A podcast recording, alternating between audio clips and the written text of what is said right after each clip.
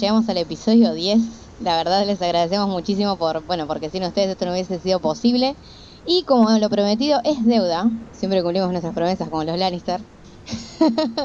Eh, les traemos un episodio especial eh, dedicado enteramente a Howard Philip Lovecraft, uno de los escritores eh, de horror más influyentes de, bueno, del siglo XX y de la historia en general, si se quiere. Eh, pero bueno, antes de pasar a los contenidos, obviamente vamos a presentarnos, como siempre. Eh, y bueno, me acompañan los de siempre. Los tengo acá a Anael y al viejo Frank. Les voy a decir hola Anael.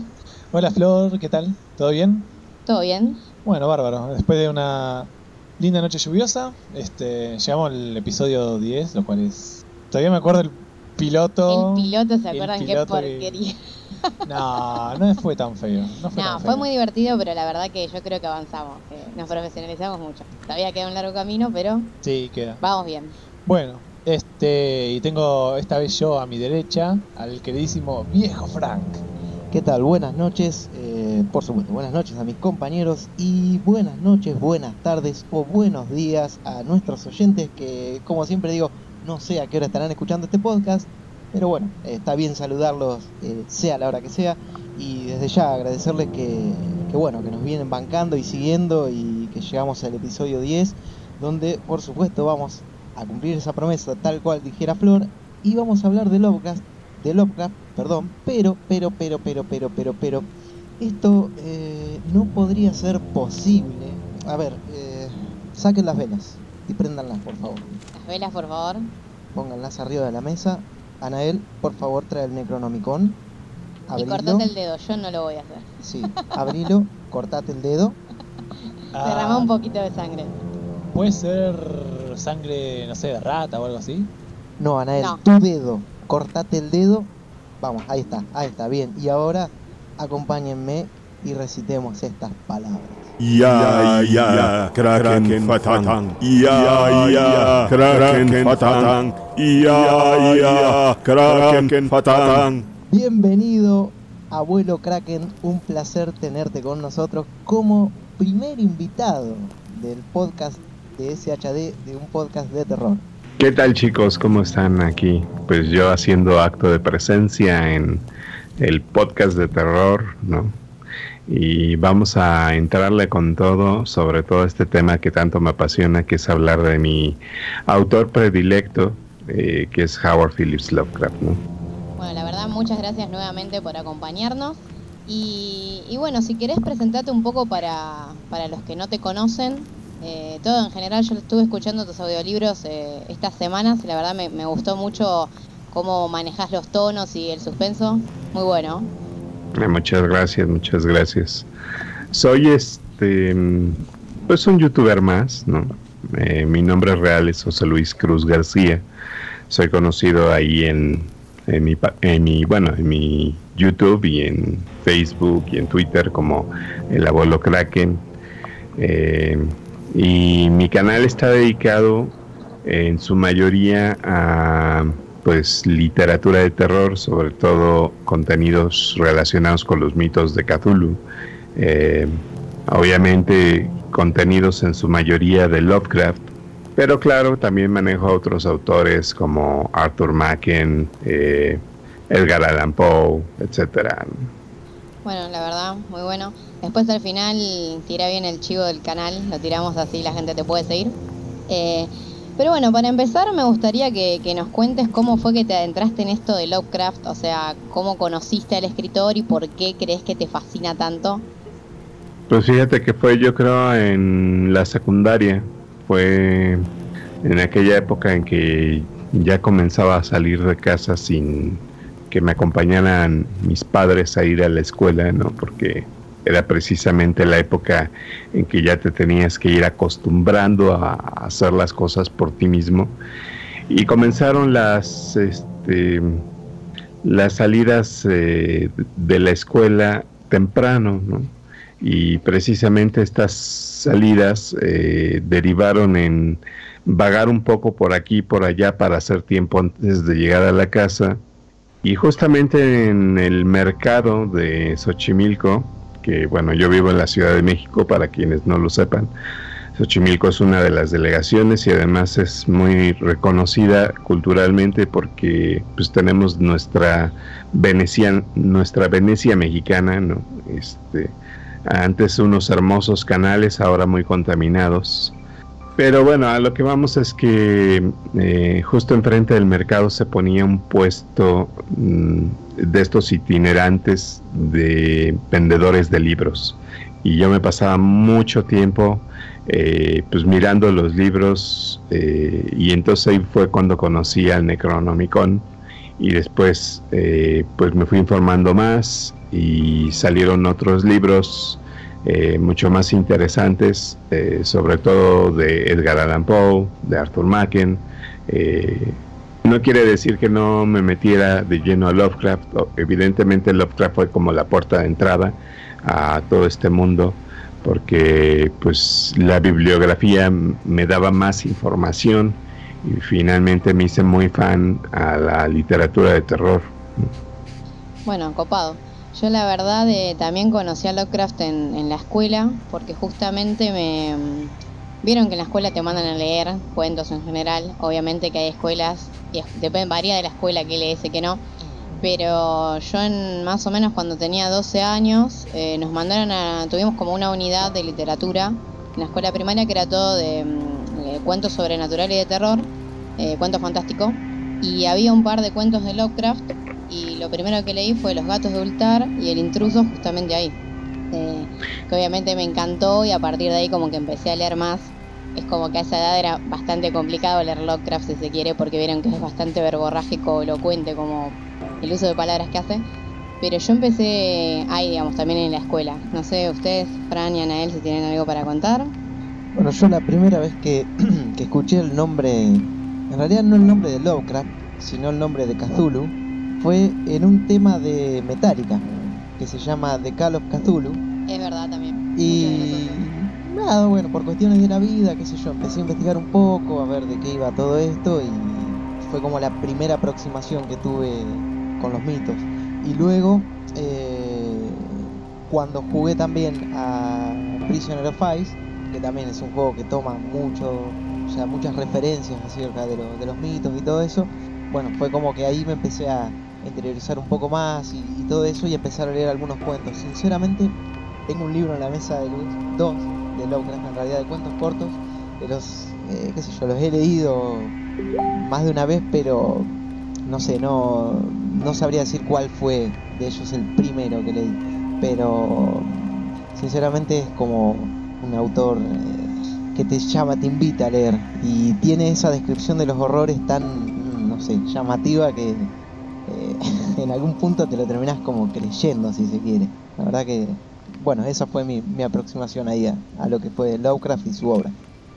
Sí, este, yo también me, acuerdo que eh, Lovecraft lo conocí no hace muchos años, porque en, el colegio nunca me dieron escritores así de otros países, por así decirlo, o sea, se enfocaba mucho más en literatura argentina y demás.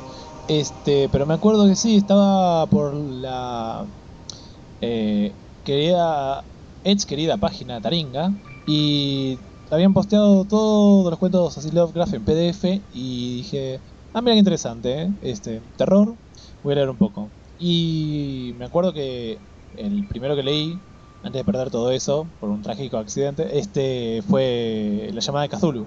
Este, y ahí fue como, mira, este, no lo leí demasiado, ¿verdad? Porque como que perdí todo eso y no lo volví a retomar. Pero bueno, pero igual fui eh, sin saberlo, este, enterándome por películas o por otras cosas. Es como que, digamos que todo el universo de Lovecraft te va rodeando, sin que vos lo sepas. Y lo que tiene Lovecraft que me gusta más que otros, digamos, contadores de terror, es que es realmente un terror digamos, que se acerca más a la locura que otras cosas. Que más que el suspenso o eso, va, se acerca más a la locura que otros textos que leí. Sí, así es, es, muy cierto. Eh, y bueno, vamos a pasar a contarles que decidimos hacer un especial de Lovecraft justamente porque, digamos, este 15 de marzo se cumplirían 80 años de la muerte del escritor, que bueno, que murió a los 42 años en en la pobreza, aunque no lo crean, porque toda la fama de Lovecraft es póstuma. O sea, él en vida no gozó de nada, de, todo este reconocimiento que, hoy tienen entre los fans del horror. Eh, pero bueno, yo voy a invitar al abuelo Kraken a ver si quiere contarnos un poco más o menos de la vida de Lovecraft. Para los que no lo conocen, algo muy por arriba. Claro que sí, con mucho gusto. Mira, pues como todos sabemos, Howard Phillips Lovecraft fue un escritor estadounidense. Él nació en, en Providence, Rhode Island, en 1890. Es reconocido actualmente como pues, un maestro indiscutible de la literatura fantástica y su obra en la actualidad pues, ya rebasa eh, pues, la confluencia de géneros como la literatura de terror y la ciencia ficción hasta cristalizar pues una narrativa completamente única en la que lo que más destaca es este eh, panteón ¿no? que creó eh, básicamente todos estos dioses eh, que surgen precisamente eh, a partir de los mitos de Cthulhu. Lo más importante de todo, bueno, dentro de su vida que hay que destacar es que pues desde niño se formó en lecturas mitológicas, ¿no? En astronomía, en ciencias. Tuvo una infancia un poco complicada porque eh, su abuelo murió y quedó a... Eh, su abuelo murió, también su padre murió, quedó como dependiente de su madre. Su madre lo trataba como niña, De hecho hay fotografías, creo que una nada más, Donde está vestido como una niña. Eh, así que quedó, mm, digamos que un poco enclaustrado, ¿no? Un tanto ajeno a, eh, la sociedad, de hecho, este, no asistía a, la escuela, sino que todo su aprendizaje fue completamente, eh, pues, eh, ¿cómo lo podríamos llamar? autodidacta. Y bueno, en 1919, pues él lee la obra de Lord Dunsany, un gran escritor también de literatura de horror no solamente de literatura de horror, pero básicamente se destaca por sus obras de horror y de, pues, digamos, fantasía, ¿no? Esta fantasía onírica. Y esto lo marca sensiblemente. ¿no? Lo mismo le ocurrió con Edgar Allan Poe y con Arthur Machen, son sus principales, este, pues, eh, los principales autores que lo, lo van a, a marcar. Y y, eso se va a notar en su, en su estilo de escritura. Eh, la mayor parte de sus obras hay que decir que eh, pues prácticamente no llegó a imprimirse en ninguna editorial destacada, sino en un panfleto de estos este, que se llamaban pulp, este, revistas pulp. El, el, que más solía utilizar se llamaba Weird Tales y de hecho son ahorita estos números donde él escribió este, son súper cotizados, sobre todo en, eBay. Eh, es considerado uno de los más brillantes y originales autores de narrativa fantástica del siglo XX.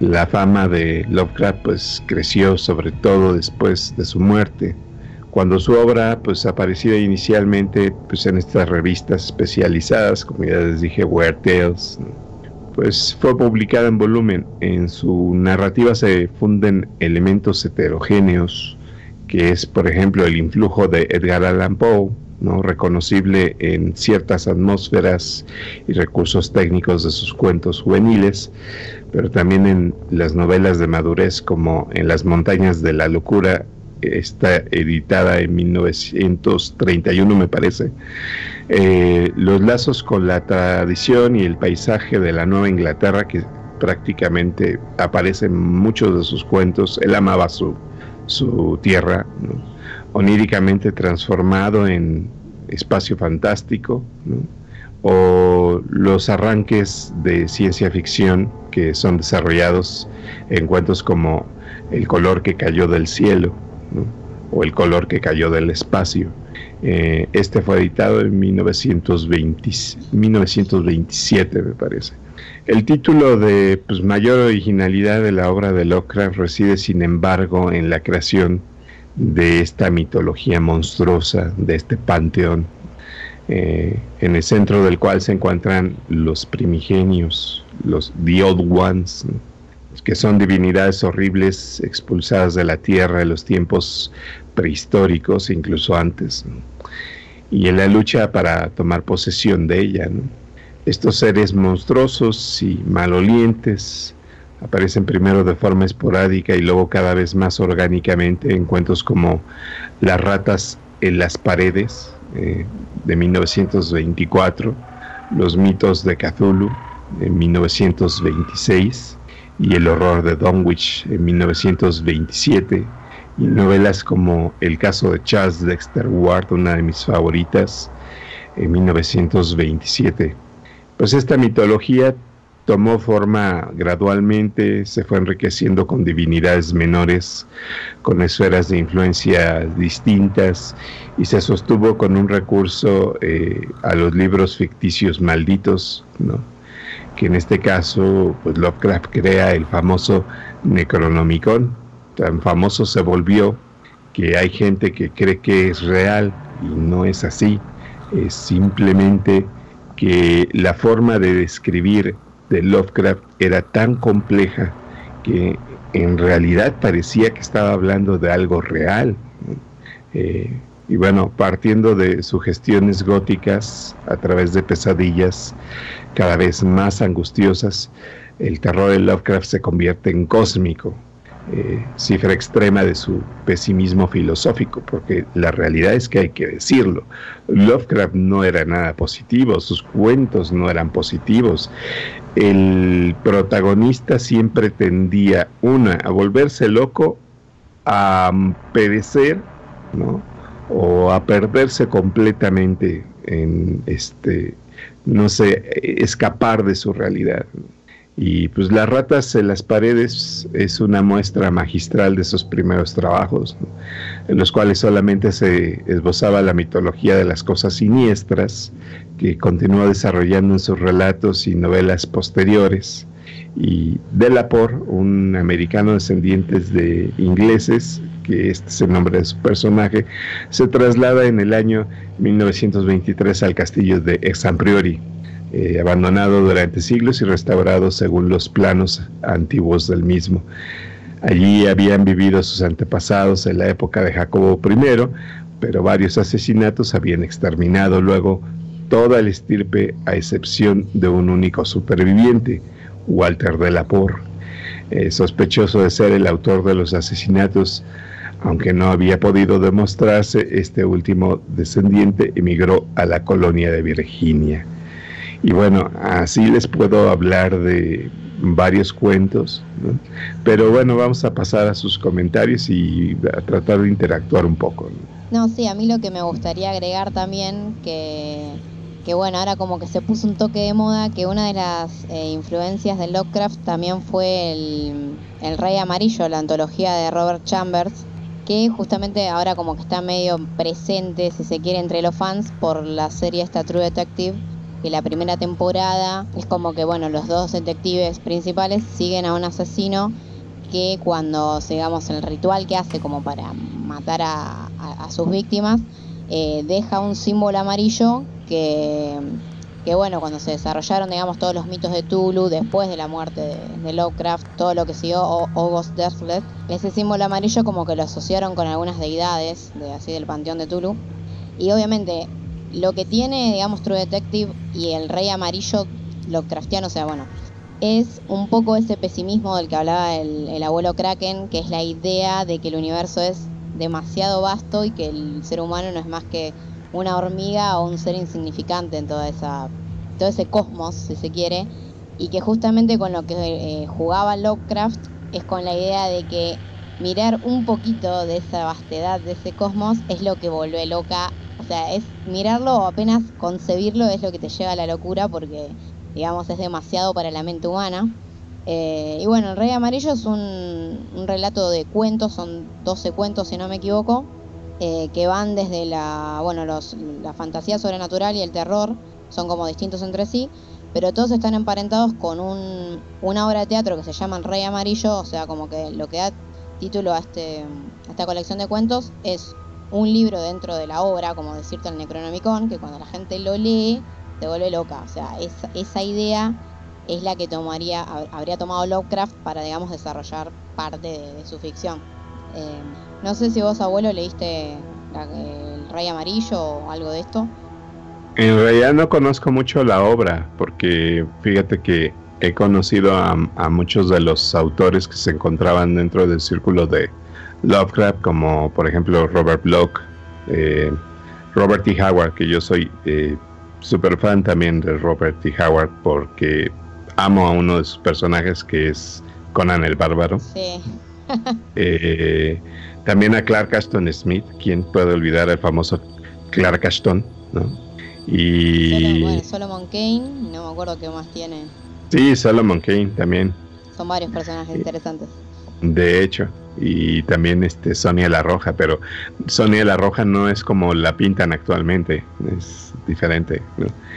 Y Frank Belknap Long también, que de hecho de ahí de Frank Belknap Long hay un hay un cuento que le adjudican a Lovecraft, pero no es de Lovecraft, se llama este Los perros de Tíndalos.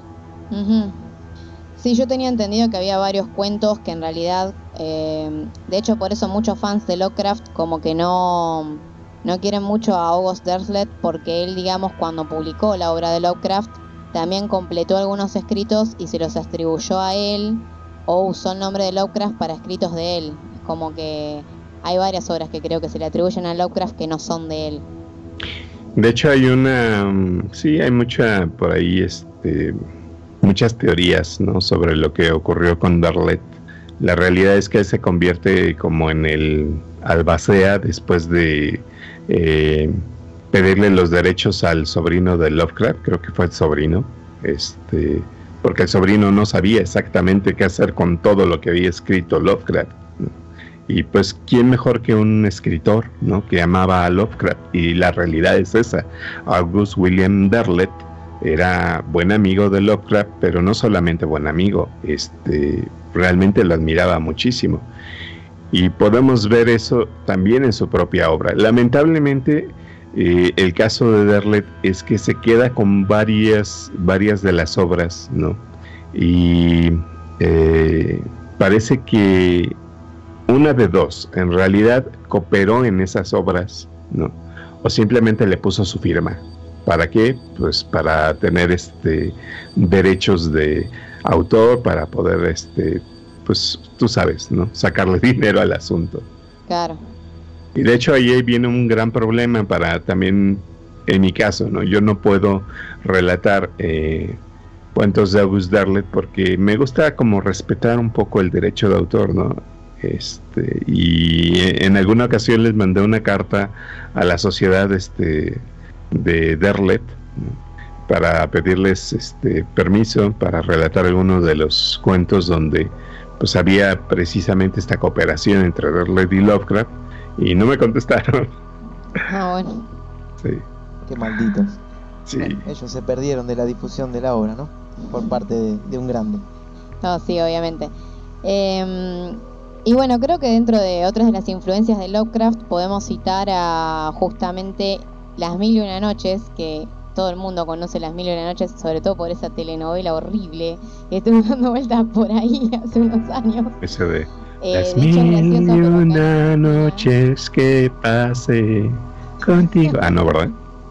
Acá en Argentina aumentaron un montón las ventas del bueno del libro original por la telenovela esa que encima nada que ver porque o sea agarra los personajes eh, que bueno para los que no saben las mil y una noches es a ver, es uno de los libros más influyentes de la literatura universal, o sea, es inmenso. Eh, es un compendio de, ¿cómo se dice?, de cuentos. Es una antología. Claro, sí, sí, es una antología. Eh, que bueno. Adjudicada a ¿no? 600 cuentos creo que son en total. Eh, sí, anda por ahí. No sé, porque hay versiones resumidas. Sí. no sé, ningún. Las mil y una noches, digamos, tiene el 100% de las historias. Es verdad, hay muchas traducciones, hay muchas eh, versiones. Pero eh, bueno, Lovecraft esto lo cuenta en el... Hay un ensayo de Lovecraft que se llama El horror sobrenatural en la literatura, que hace como, o sea, hace toda una exploración de lo que es el género de horror en, literatura en general. De hecho, le dedica un capítulo entero a Poe, que era como su máximo héroe, si se quiere. Y hay una parte que él aclara como que, que él cuando era muy chico eh, leyó, digamos, La Mil y Una Noches y eso se nota, lo- su influencia. Bueno, primero to- en todo lo que es el panteón de dioses porque los nombres son bastante arábigos. Tulu, Ujú. Xoxotot, Azatoth, un poco. Y La después- procedencia también, ¿no? De este el Necronomicon, básicamente, ¿no? ¿De dónde viene? Claro, y la, bueno, el, ¿cómo se dice? Su seudónimo eh, del árabe loco que escribió justamente el Necronomicon en teoría, que es eh, Abdullah Raset, o no sé bien cómo se pronuncia, eh, que claro, es como que toda esa fascinación por las tumbas, por los artefactos milenarios, las lámparas, y hay mucha de esta, presencia de estas cosas, también de la mitología egipcia en la, en la obra de Lovecraft, vienen desde ese lado. Eh, De hecho, el Abdullah Hasred, eh, que ahora que lo mencionas, pues era su sobrenombre. Él se decía a sí mismo Abdullah Hasred, claro, pero es sí. porque eh, Abdullah Hasred en realidad se debería pronunciar en inglés Abdul Ol Hashrid. Oh, no. claro. O sea, todo lo ha leído. Entonces él se decía a sí mismo que era muy erudito en, en esas cuestiones porque además se encerraba en su biblioteca. Sí, es cierto. De hecho, nos comentaron un poco en joda, un poco en serio por, por Twitter. Eh, uno de los que lo comentó fue Sir Laguna, que le mandamos un saludo. Eh, es un amigo virtual mío de hace bastantes años. Eh, porque Lovecraft justamente era, si se quiere, bastante elitista, racista. O sea, es como que él se, siempre se creyó, si se quiere, un poco superior al resto de, de- de la humanidad. Era bastante misántropo y, y creído. Eh, Sí, que- bueno, a- a- algo tiene de eso, ¿no? Pero tiene que ver también con la naturaleza de haber estado encerrado tanto tiempo, ¿no? Totalmente, sí, Y- sí, claro.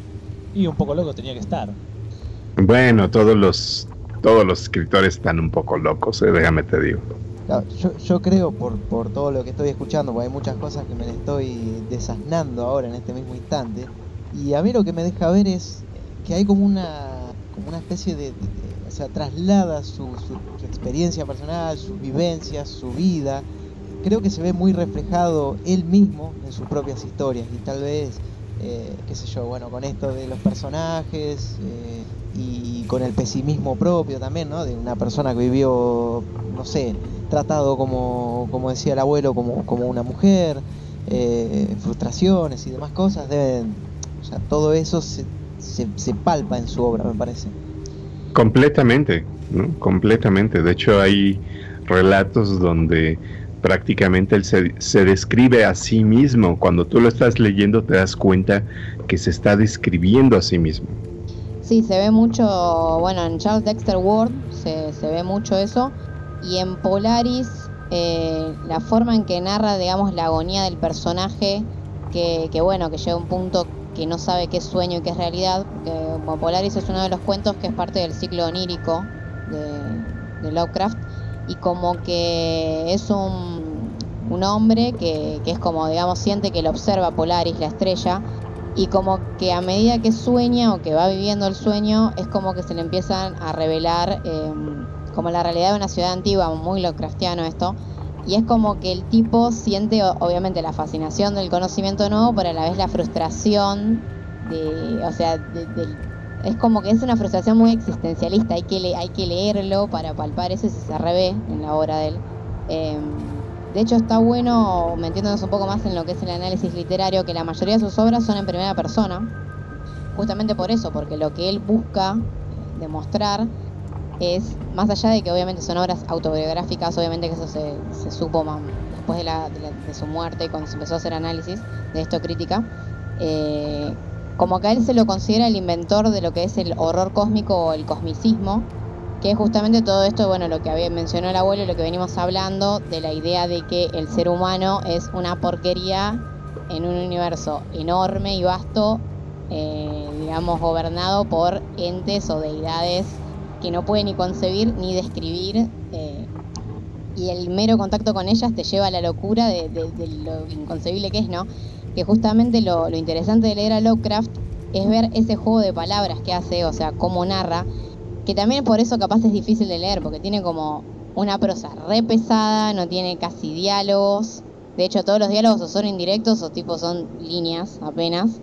Y los personajes eh, tampoco tienen mucho desarrollo emocional o no son personajes muy desarrollados, pero porque lo que él quiere demostrar es que la humanidad o el ser humano no cuenta ante toda esa vastedad y cuando describe a los dioses, bueno, los exteriores o los primigenios, o cuando describe las ciudades más allá de los sueños, o todo eso como que lo describe con adjetivos o palabras inventadas o arcaísmos, cosas de que vos te lo puedas figurar, pero a la vez digas no. Es que justamente sí, las descripciones que hace de, las criaturas y, todo ese tipo de cosas es muy rara.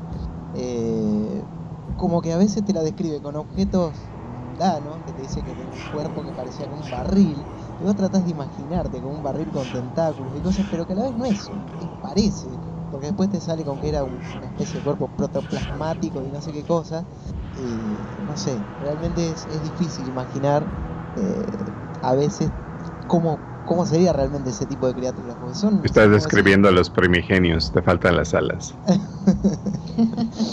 Horrores inenarrables, tal cual. Claro, sí, sí.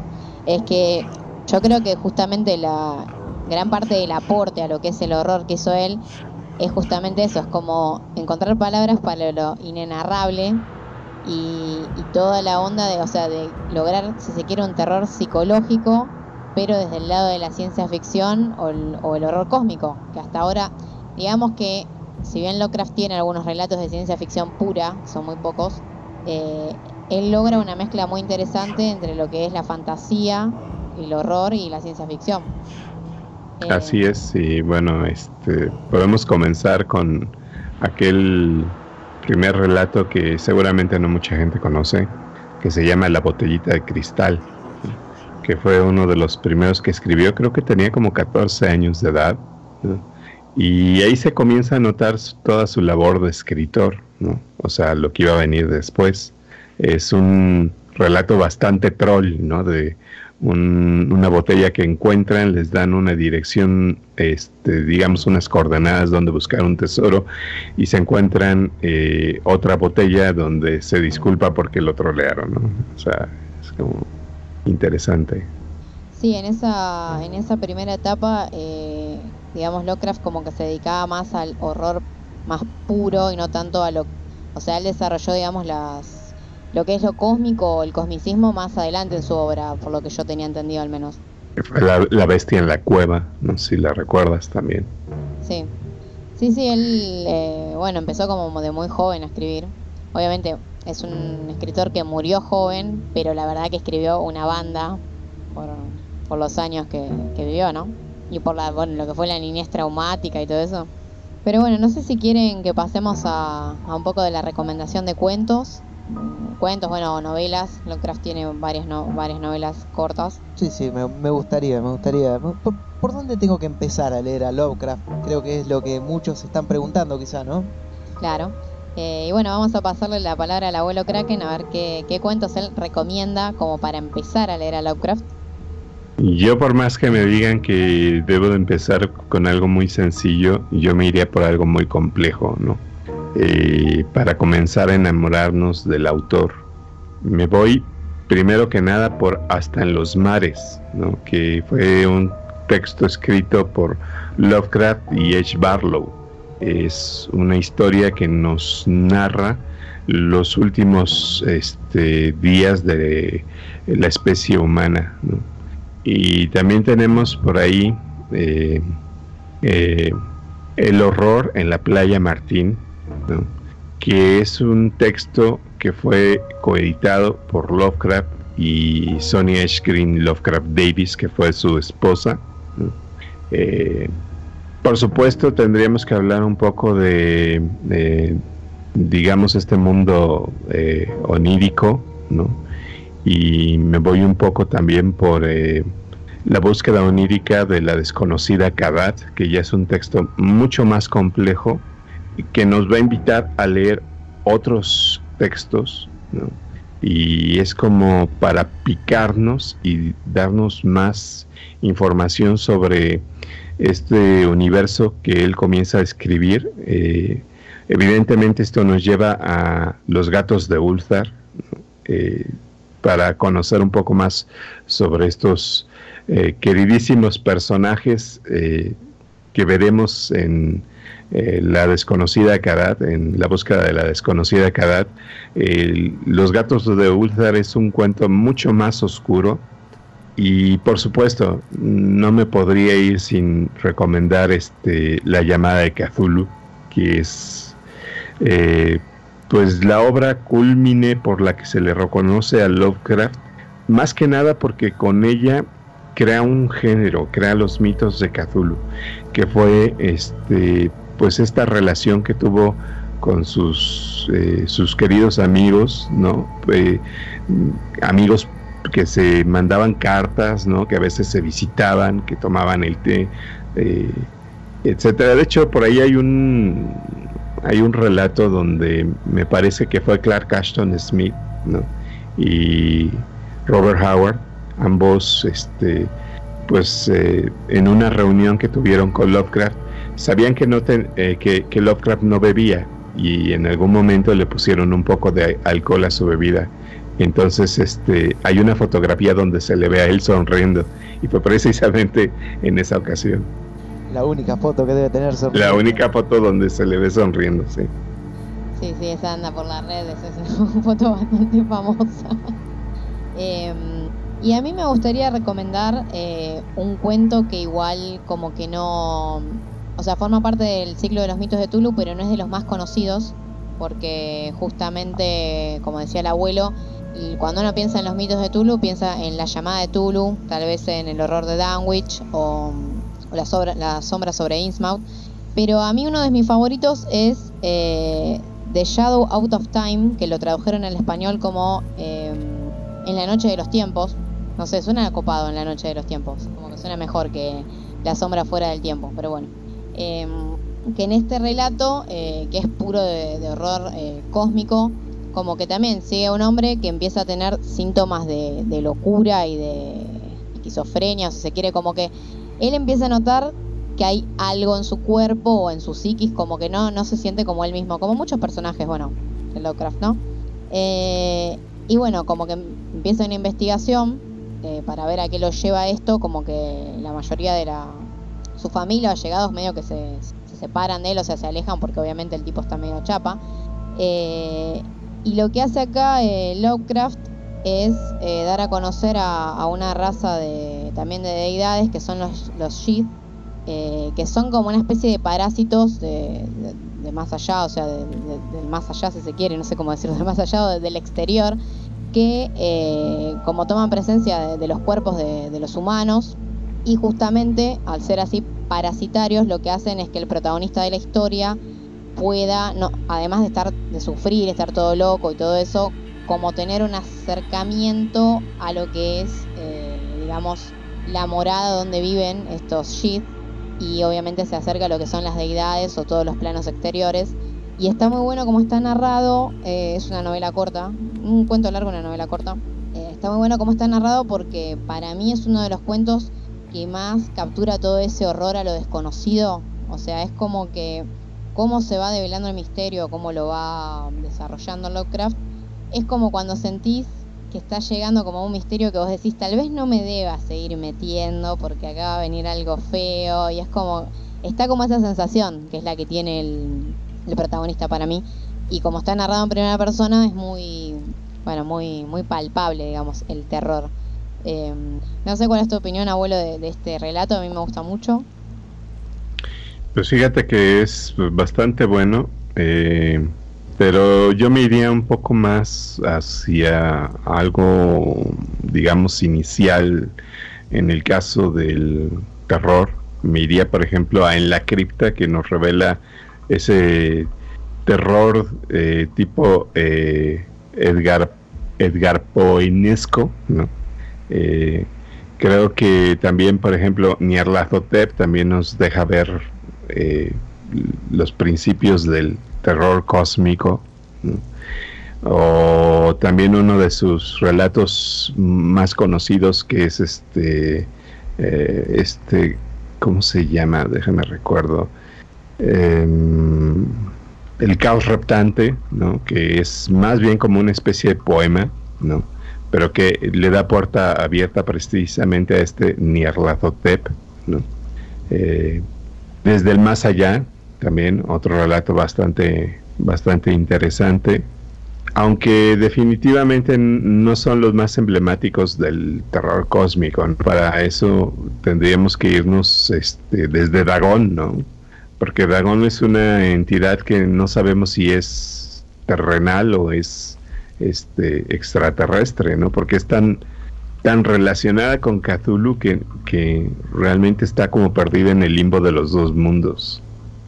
Sí, el, bueno, el color que cayó del cielo también es, es un relato muy interesante para lo que es horror cósmico, porque también jode con esa onda de que no sabes que si es terrenal o de dónde vino el justamente ese color, que no pueden que no saben cómo describirlo o cómo percibirlo. Sí, a mí otro, ahora que mencionás a Poe, eh, que bueno, que yo lo había dicho, uno de mis relatos favoritos es The Outsider, que es el intruso en español, que me gusta mucho porque mm, justamente logra al final, eh, bueno, es, es un cuento muy corto y la verdad que lo que sucede es muy poco, así que mucho no voy a contar de él, pero es alguien que se despierta en una especie de fosa común y asciende, o sea, del pozo hacia arriba, como que va ascendiendo y se va describiendo todo cómo lo siente, cómo lo va tocando, es un cuento muy perceptivo, muy Poe eso también, eh, pero el efecto final, que eso es lo que eso es lo que siempre logró Poe en, sus obras, que justamente él lo llama unidad de efecto, que es cuando,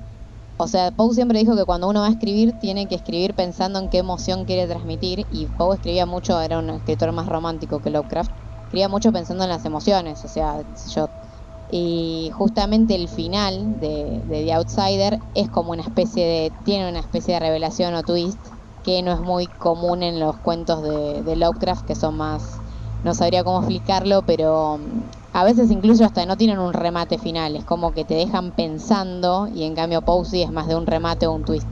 Y este cuento lo tiene ahí claro. La ventana, la ventana. Como Dagon. claro. E-, ese es de Dagon, sí. Pero, viste, es como un relato que queda ahí. Sí, pues, sí, totalmente. ¿qué pasó? El tipo empieza a escribir todo, se acerca al final, golpean la puerta.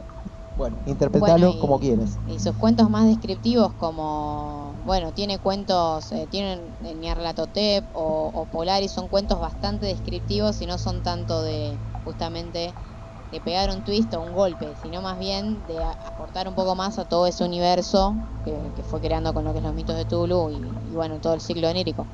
Sí, este, yo el otro que recomendaría, digamos, que me pareció complicado, pero no tanto, que es Ed Oblivione, que es como una especie de cuento en prosa o poema en prosa, que también este es de un viejo que está como eh, al borde de la muerte y que le aburre toda la vida. O sea, todo lo que es el mundo real lo aburre y como que por medio de sus sueños eh, como que accede a un valle o una zona así y como que descubre medio como un mundo así alternativo, digamos, que no sabe si es eh, horrible o maravilloso y como que va investigando de eso. No quiero contar más porque es muy corto, entonces no quiero adentrarme más, pero me gustó, me gustó mucho por la por la intensidad eh, que realiza en tan, en tan pocas palabras, básicamente. Me pareció muy copado. Eh, abuelo, no sé si quieres agregar algo. Pues, em, ¿qué más podría decir? Em, precisamente ahora que estabas hablando de cómo él fue pues creando estas obras también un poco relacionadas con sus autores predilectos, ¿no? Eh, por ahí comienza también a realizar mezclas muy originales, como es el caso del horror oculto. El horror oculto es una un cuento, un relato, eh, digamos, no sé si novela corta, creo que más bien es un cuento. Eh, en donde un, mal comienza a azotar a una población. Y hay muchas funciones y que todo parece estar relacionado con, una casa, ¿no? Una casa donde habitaban lo que parecen ser pues magos. En su momento. Y también él jugó muchísimo con la magia, precisamente por toda la mitología de Nueva Inglaterra. Recordemos que recientemente, el año pasado, salió una película buenísima que se llamó The Witch, ¿no? La bruja, eh, que también recorría un poco, eh, digamos, este mito de las brujas Y recordando esto, pues nos vamos directamente a uno de sus relatos también favoritos míos, que, que es el de los sueños en la casa de la bruja. Sí, la verdad que nosotros eh, la película de Witch la, recomendamos eh, más de una vez en, especial que hicimos de las mejores pelis del año pasado. Eh, sí, muy bueno. Ahora, a mí me gustaría preguntar una cosa que quizá me lo sepan decir o no, pero vieron que en, varios de los relatos, cuando, no sé, de repente se, se, quiere invocar o se quiere no sé, comunicar con algunos de estos dioses y, demás, se utiliza un lenguaje muy raro. Que hasta de hecho, eh, Cthulhu o Tulu o no sé, no tiene una pronunciación correcta. Entonces digo, ¿cómo, de dónde sale, no sé si ustedes quizá lo sepan decir o no, pero de dónde sale todo ese lenguaje? ¿De dónde, cómo lo crea o cómo, no sé, me, me resulta realmente extraño esa combinación de palabras casi impronunciables. Pues en realidad fíjate que mm, él no utilizó una base lingüística real, ¿no? Simplemente son eh, consonantes que puso a disposición eh, como le vino a la mente. Eh, y lo interesante de esto es que es, bastante, ¿cómo te podría decir? debido a que crea todo este universo mitológico tan realista eh, hace creíble que existe un lenguaje tan extraño, ¿no? Un lenguaje que se vuelve impronunciable en algunos idiomas como en el nuestro. En el nuestro todavía nos preguntamos cómo se debe de pronunciar Cthulhu, ¿no? Cuando en realidad en Estados Unidos pues ya lo tienen como muy claro, ¿no? Se pronuncia Cthulhu, ¿no? O Cthulhu, ¿no? Eh, sin embargo, nos deja claro también Lovecraft, en algún momento le preguntaron, oiga maestro, ¿y cómo se debe de preguntar? ¿Cómo se debe pronunciar este, pues Cthulhu, ¿no? Eh, y pues él dijo que no había una forma eh, correcta de pronunciarla porque tendrías que cortarte la lengua y mientras te estás ahogando con tu sangre, tratar de pronunciarlo. De hecho, es mucho más fácil que lo pronuncien los Murlocs que tú. Claro.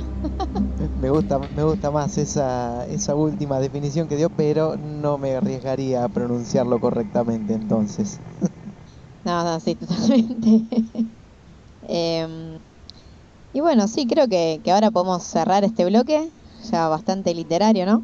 Ya bastante literario, y bueno, pero en esta ocasión, eh, siguiendo esta temática de Lovecraft y en este programa dedicado enteramente a él y bueno, con esto de que va a ser eh, su aniversario, ¿no? Eh, vamos a dejar que el abuelo presente uno de sus cuentos. Vamos a hacer el intermedio con un cuento de Lovecraft. Que bueno, abuelo, te dejo ahí que lo presentes vos. Bueno chicos, pues espero que disfruten este cuento. Se trata de Los gatos de Ulthar, uno de los cuentos que más me agradan precisamente por el, el twist al final, ¿no? Este, que es genial, fabuloso. Un cuento oscuro que, creo que les va a encantar. Eh, también, eh, bueno, abuelo, si querés, antes de pasar al, cuento, podés eh, mencionar tus redes para, para que, bueno, nuestros escuchas te, busquen. Ah, claro que sí, mira, este, en YouTube simplemente ven la barrita de buscar y póngale escriban así, el abuelo Kraken. ¿Por qué? Porque el, nombre del canal es Clan FTW, FTW, FTW. Creo que es más fácil buscar el abuelo Kraken. Sí, sí, totalmente. Ah, es este, más difícil que pronunciar Cthulhu con la lengua cortada. Es Fanglui Glunaf Cthulhu Rilla Fanaglufzan. Exactamente, eso. Exacto. E-, era justo lo que iba a decir. Bien. Eh, y pues el otro es Twitter, ¿no? El abuelo Kraken y en Facebook también el abuelo Kraken. Bueno, bien, bastante fácil de buscar por lo menos, más allá de que, el nombre del canal es Retuliano.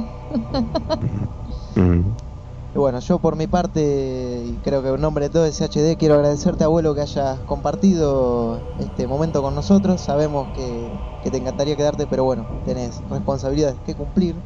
Y quiero recordarles también a todos que mm, invitarlos más bien a una cita que tenemos con el abuelo acá los viernes. Es eh, un podcast muy lindo que hacemos en vivo. Justamente sale por su canal. Se llama Gamers Camp. Y bueno, ahí estamos para pasarla bien, informarnos un poco acerca de todo lo que es el mundo del videojuego. Esta eh, diversión, este, ¿cómo decirlo? Este, este hobby que tanto nos, este hobby que tanto nos apasiona. Eso es lo que quería decir. Así que bueno, eh, nos vemos luego del cuento. Y ahora vamos con los gatos de Ultar. entonces. Los gatos de Ulthar de Howard Phillips Lovecraft.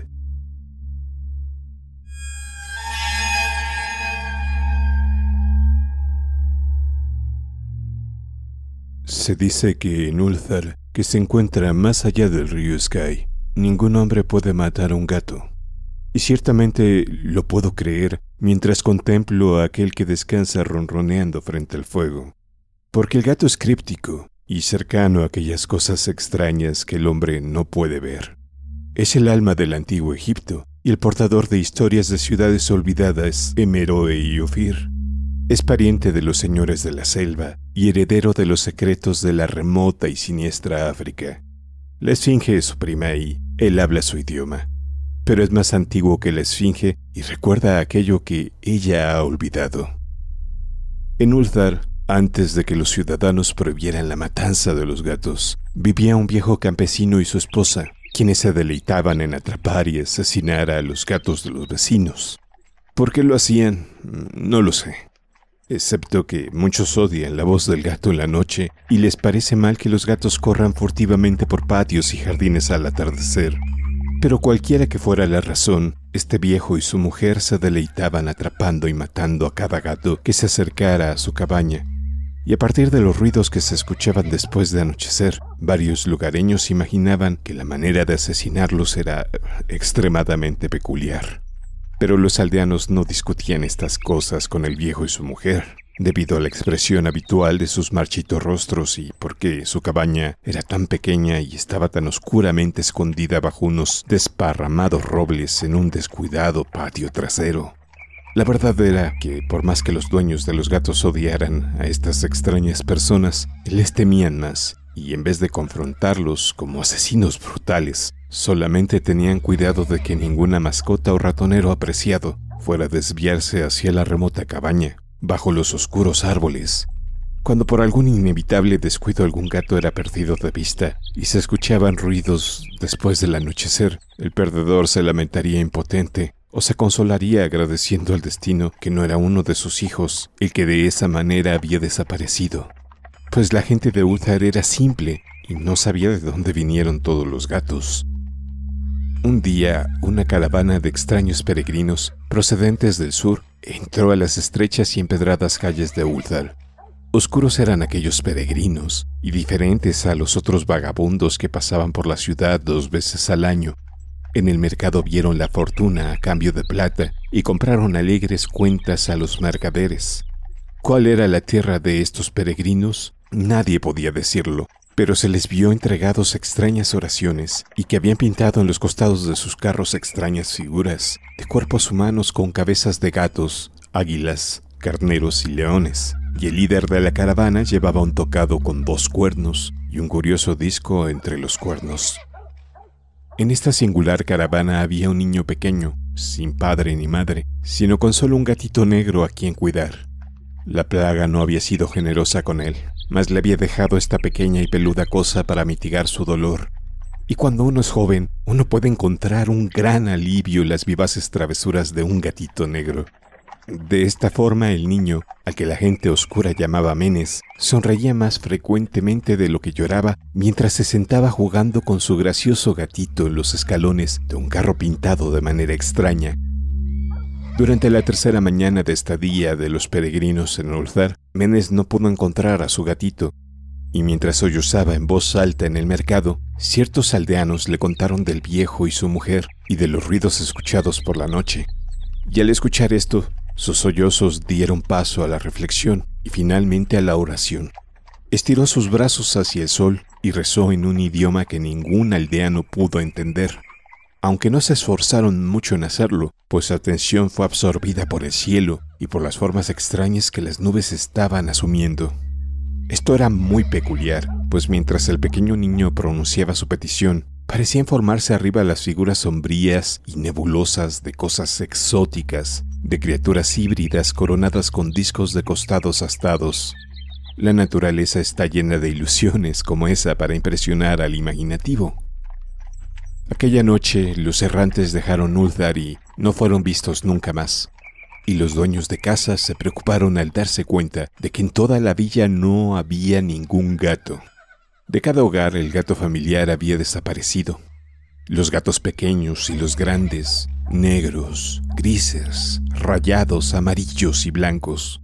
Cranon, el anciano, el burgomaestre, Juró que la gente siniestra se había llevado los gatos como venganza por la muerte del gatito de Menes y maldijo a la caravana y al pequeño niño.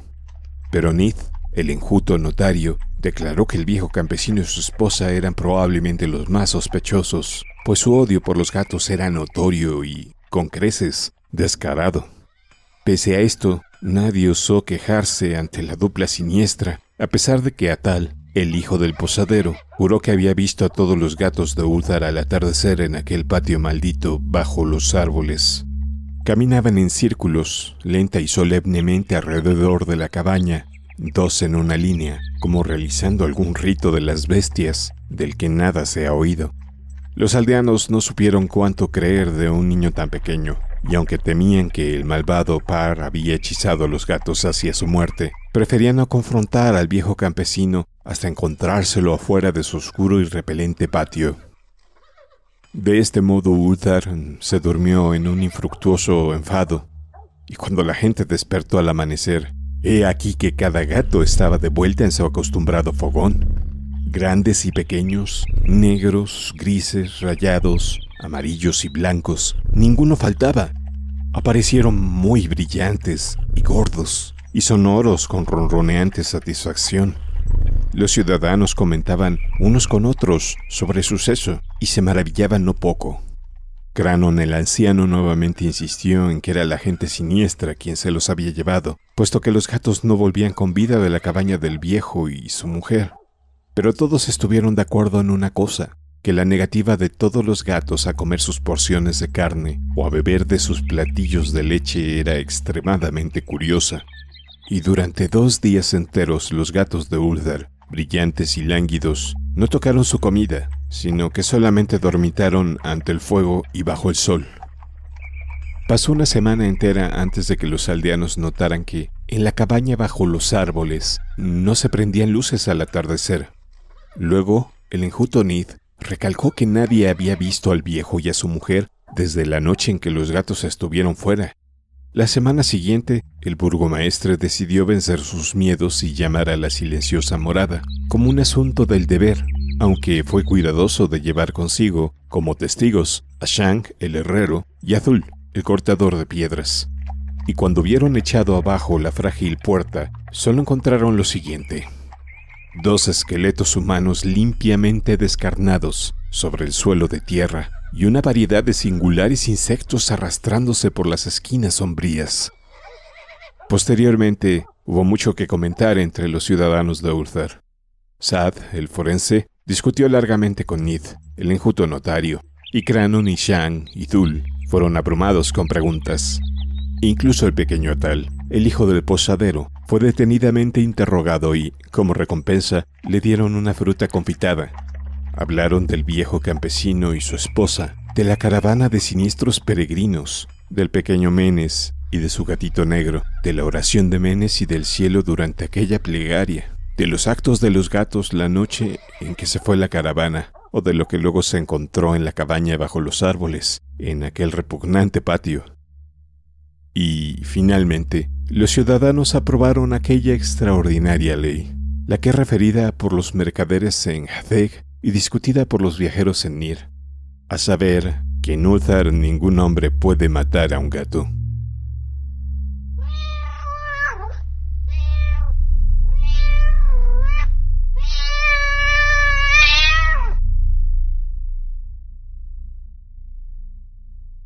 Cuento narrado por José Luis Cruz García alias el abuelo Kraken. Contáctame a través de Twitter por la cuenta arroba el abuelo Kraken o por medio de Facebook por la cuenta el abuelo Kraken. Correo electrónico admin arroba el blog de. Si te gustó este audiolibro y deseas contribuir de alguna forma, por favor visita mis redes sociales y coméntamelo. Hasta la vista. Luego de un final aterrador con los gatos de Ultar, seguimos en el bloque 2 de un podcast de terror. Y bueno, el, para sorpresa del abuelo Kraken se queda un rato más con nosotros, así que vamos a pasar a comentar eh, un poco de lo que es la obra eh, de Lovecraft en cine. Que, que bueno, digamos que todavía no ha habido una película, digamos, de Lovecraft definitiva, o sea, como que no ha habido una película que le haga justicia a lo que es la prosa de Lovecraft, o sea, lo que es Lovecraft en la literatura, todavía no ha habido ni siquiera, o sea, no hay las producciones grandes como que no adaptan sus relatos más seminales. Y hay muchas producciones independientes interesantes, pero bueno, que justamente eh, carecen de toda esa producción, de lo que uno esperaría. Hay, hay escritores que la verdad tuvieron la suerte de ser adaptados eh, muy fielmente y con todas las pompas en la pantalla grande, pero Lovecraft todavía eh, carece un poco de eso.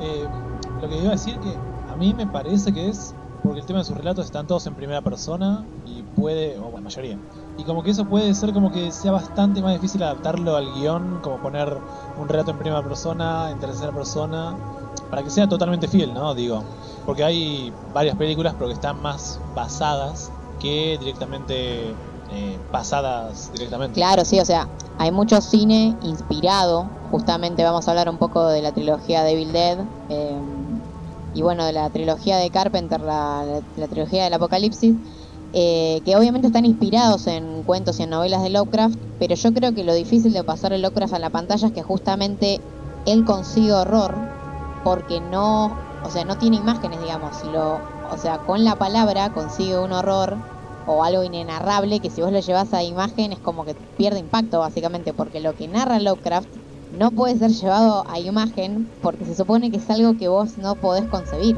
Exactamente, y porque te llevaría a la locura. Claro, no sé cuál es la opinión del abuelo en, en todo esto del cine Lovecraftiano.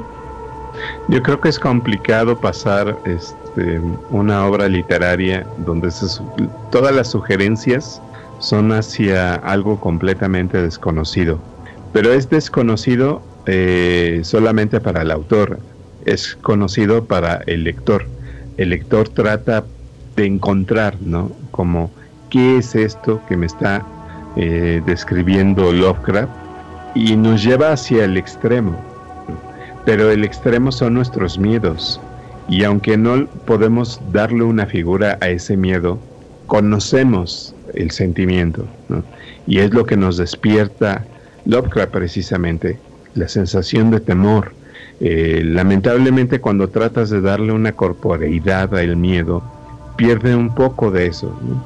Eh, creo que en ese sentido, eh, aunque bien es cierto que no hay en la actualidad ninguna obra que le haya hecho justicia, precisamente por la dificultad de personalizar, de personificar, mejor dicho, el miedo, este, creo que sí hay, hay una película que sí es un largometraje, pero es de un estudio independiente que precisamente se hizo a raíz de eh, un, una especie como de pared que hacen en Estados Unidos, ¿no? Sobre precisamente las obras de Lovecraft, eh, que ya se está haciendo anualmente y que anualmente presentan más y más propuestas y dentro de este parade se presenta La llamada de Cthulhu, una película que fue del año 2007 si no me equivoco, pero parece 2005, eh,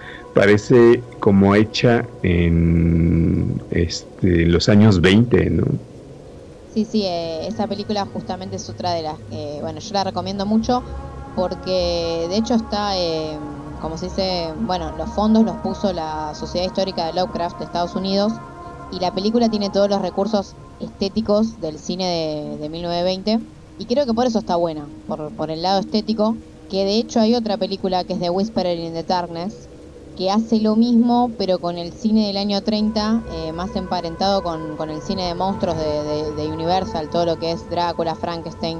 Son películas que están interesantes y que son, si se quiere, bastante fieles a, a los cuentos originales, al menos en lo que es el tono y cómo van o sea, se sienten Lovecraftianas, más allá de que se toman algunas que otras licencias. Eh, no sé si viste la de Whispering in Darkness, abuelo. Este no, no la vi. Bueno, yo esa la, recomiendo mucho porque es muy parecida.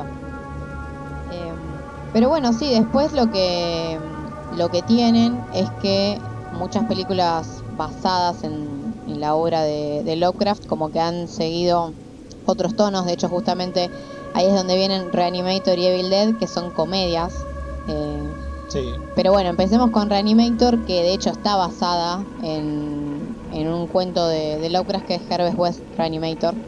Eh, ¿Quién? La saga de Herbert West, que son seis, seis fragmentos. Claro, es un cuento episódico, ¿no? Sí. ¿Quién podría olvidar esa cabeza agarrada de las manos del cuerpo, entre las piernas? Claro. La pobre novia de Herbert. Sí, sí. Eh, bueno, no sé si abuelo querés contarnos un poco del, cuento original de Herbert West, así después pasamos un poco a la, a la peli. Bueno, pues Herbert West es un personaje que eh, me parece que está estudiando medicina o algo parecido y una de sus este, investigaciones eh, tiene que ver con reanimar cuerpos pues este, que ya están muertos. Eh, comienza a experimentar precisamente con animales, me parece, ¿no? y después se va hacia los este, cadáveres, ¿no? Pero la universidad que los patrocina pues comienza a sentir que no es lo correcto y después comienzan a robar cadáveres y después comienzan a fabricar cadáveres, ¿no?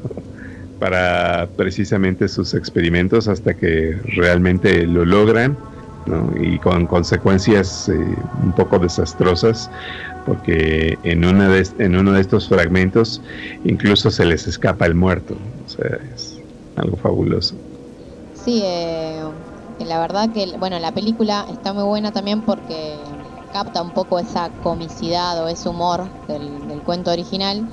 Y como dice Anael, es una película que en su tiempo generó bastante controversia porque tiene escenas eh, grotescas o escabrosas. Eh, como todas las pelis, pero esa era como la única, pero pero sí, esa fue como una escena que fue bastante... Sí, sí. Eh, igual yo siento que, que, bueno, que Reanimator es una película que, que envejeció bastante bien, eh, porque los efectos que tiene, que, eso es lo que tiene bueno el, el no uso del CGI, que, todos los efectos así plásticos, la verdad que se, se sigue viendo muy se ve muy agradable si quiere a la vista, obviamente es grotesco, no, pero se ve creíble. Sí, o sea, lo bueno es que, claro, no, no se ve, digamos, falso. Claro, O sea, bueno, aunque pueda parecer falso, como por ejemplo, trayendo un poquito de otra saga, este. Ah, esta del tipo con los clavos en la cara. Eh, ah, Hellraiser. Eh, Hellraiser. Que ahí me parece que los efectos eran un poquito como más falsos. Y se ven un poco más Hellraiser depende cuál. Eh, la primera estoy diciendo, ¿eh? La primera yo siento que son bastante buenos hasta hoy en día. Son buenos, pero cuando yo lo vi... Eh, Por lo menos los efectos de carne así, las escenas de los ganchos, esos son, me parecen bastante creíbles. Hay otros que sí, que son más, más truchos. Pero justamente viene lo del CG ahí. Claro, bueno, sí. Pero a lo que voy es que sí, todo lo que antes era hecho con maquillaje, este, inclusive mismo, no sé, la primera Devil Dead, que era, digamos, digamos de clase bastante más baja que este Herbert West, eh, queda muy bien, queda muy bien porque no se ve algo falso. A los se verá maquillado, pero no se ve falso y hasta puede generar asquito. Claro, sí, sí, sí. Em, y bueno, Reanimator está dirigida por Stuart Gordon, que es uno de los directores más los craftianos que hay en, el cine. Es el más los craftiano, porque además de adaptar justamente Herbert West, eh, también es una película de From Beyond, que, bueno, en el bloque anterior eh, el abuelo habló un poco de este de este relato, pero no sé qué les pareció la peli, Anael, que la viste hace poco y la tenés fresca. Sí, sí, sí. A ver, también genera lo mismo que digamos que Hellraiser o Reanimate. Reanimate no sé, pero como Evil Dead. O sea, es básicamente como un terror muy visceral o muy de la carne, muy que te asco, digamos, las vísceras y todo eso. Eh, y nada, está buenísimo. Es un. Creo que no leí el relato todavía, es verdad. Pero me parece que no es exactamente, digamos, no es muy fiel, pero mantiene, digamos, lo que sería lo principal, que es este que los digamos los protagonistas este eh, jugando digamos con eh, radiaciones en la glándula pineal este abren como una especie de tercer ojo hacia una dimensión desconocida este y bueno nada pasa que uno digamos pasa a la otra dimensión y se queda ahí muta y se generan un montón de situaciones este, bastante escabrosas y asquerosas. Este, eh, realmente es, muy asqueroso porque está muy bien hecho, los efectos están muy bien hechos. Porque en ese momento no, sé si había CGI, pero no usaron definitivamente. Entonces todo lo que es, qué sé yo, cerebros, ojos, vísceras, este, babas, todo eso está, se ve muy, muy bien. ¿Y a vos, abuelo, además de, de Call of Tulu, hay alguna película los craftiana que te, no sé, que, te guste o, que quieras recomendar? Fíjate que hay una que salió hace unos, creo que seis años. Se llama El susurrador en la oscuridad, The Whisperer in Darkness. Es una cinta que me parece que, que fue creada por este Shin Brani, Es una película estadounidense y precisamente nos habla de estos seres que llegan aquí a la Tierra eh, para hurtar cerebros. Ah, sí. Eh, eso me suena para porque yo vi Necronomicon, que es una antología. Claro, sí. Que son eh, tres historias. Tres historias. Sí, la vi esa Ah, cuatro, porque o sea, la primera sería la biblioteca. Claro, tenés un tipo que lee tres historias. Claro, exactamente. Y que, bueno, la primera historia es The Drowned, que está basado brevemente en las ratas en el muro o en la pared. Las ratas en las paredes, sí, sí. sí que este sí está bastante bien eh, qué sé yo después también está The Cold que está basado en Cooler que bueno trata más eh, lo que es el tema de, la muerte este y el miedo a ella. Este esa, esa era la que mm, digamos creo que los efectos estaban mejor creados. Eh, lo bueno es que igual las tres historias tienen directores distintos. Entonces eso sí eso está, está bueno. cada uno tiene como un efecto distinto. Y la tercera historia que se llama Whispers, que está basada en The Whisperer in the Dark. Claro, justamente en el susurrador en la oscuridad. Sí, es una versión, es una forma, una historia bastante más reducida eh, y bien lograda, a mi entender, este, de la historia, digamos, original. Eh, sí, qué sé yo, no mucho para agregar. Este, también sigue la misma línea de From Beyond, del tema visceral, de los efectos así grotescos, este cuando aparece un tipo sin cerebro ahí que lo ves, este, está muy bueno. Sí, ahora que, que mencionás eh, The Dreams in the Witch House, ¿no? Eh, ¿cómo se dice?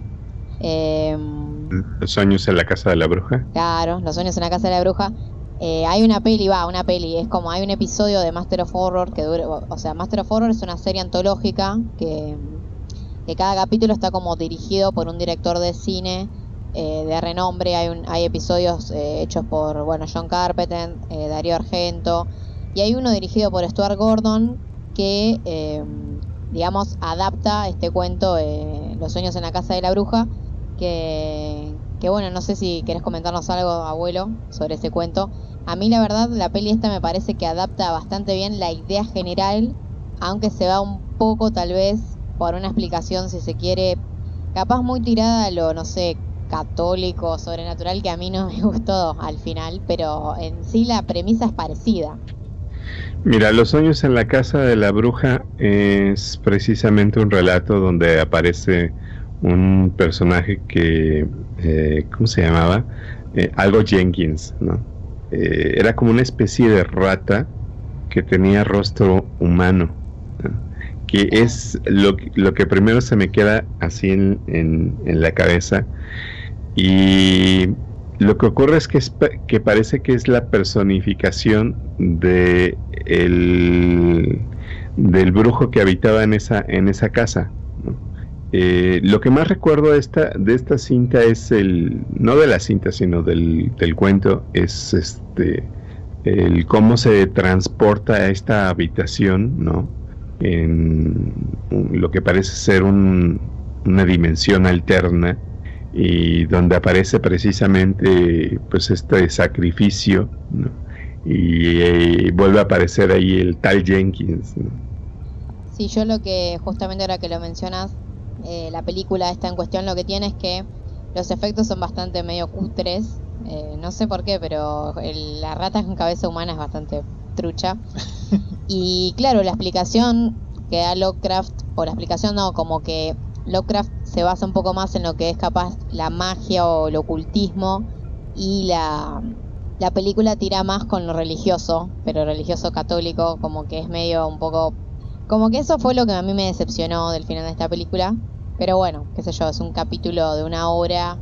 La serie está buena para recomendarla al Master of Horror en general. Em, está... Lamentablemente no está en Netflix, pero tiene dos temporadas, creo que 10 episodios cada una, creo que son 20 en total, si no me, no me equivoco. Son episodios de una hora, tipo película, que no sé, miren. Em, pero bueno, volviendo al cine Lovecraftiano, una trilogía que es imperdible, a pesar de que solamente capaz tiene elementos sueltos de, la ficción de Lovecraft, que es justamente la trilogía de Sam Raimi, Evil Dead. ¿Cómo no la vamos a recomendar, no? A Ash, un ídolo. Yo, eh, la trilogía de, de Evil Dead lo vería algo así como Tío Erwin meets Lovecraft. O sea. Totalmente un saludo al tío. Un saludo al tío. Eh, el tipo, o sea, Necronomicon, demonio, muerto, qué sé yo, arregla todo escopetazos. O sea, un, digno tío Erwin. sí, sí, totalmente. No nos olvidemos de la motosierra porque hay unas escenas con motosierra que son imperdibles. Totalmente, ¿no? La motosierra en la mano es como que, wow.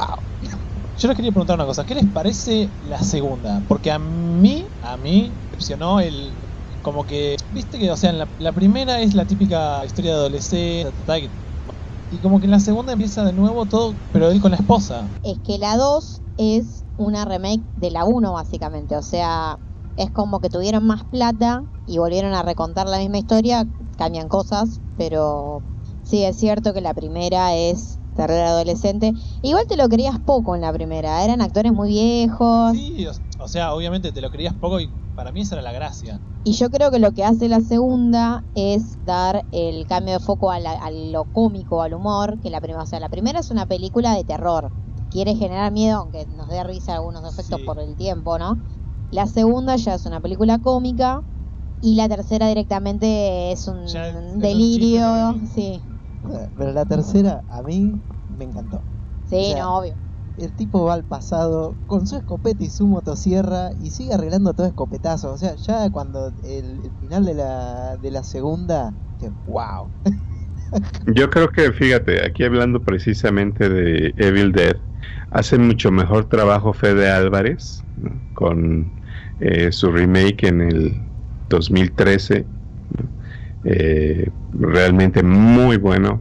Eh, y es más bien como no sé si una especie de... Eh, ¿Cómo le llamaríamos? ¿Cómo? No sé cómo llamarlo. No sé cómo llamarlo. Este, no sé. A mí, a, mí me parece que esa película es, a ver, primero que es un remake barra reboot. es un reboot en total, todo estilo. Pasa que por eso es como que es remake barra reboot porque cuenta la misma historia, pero hay algo que te da a entender que, o sea, tiene que estar relacionado con la anterior también. O sea, a esta altura todo el mundo la vio, quiero creer, pero por las dudas. Y, no, o sea, sí, qué sé yo, bueno, a ver, sin decir spoilers, hay como un after credits. Muy significativo. Muy significativo para, digamos, los amantes de la saga, pero que en realidad no sea realmente, digamos, una secuela. Eso no se puede decir.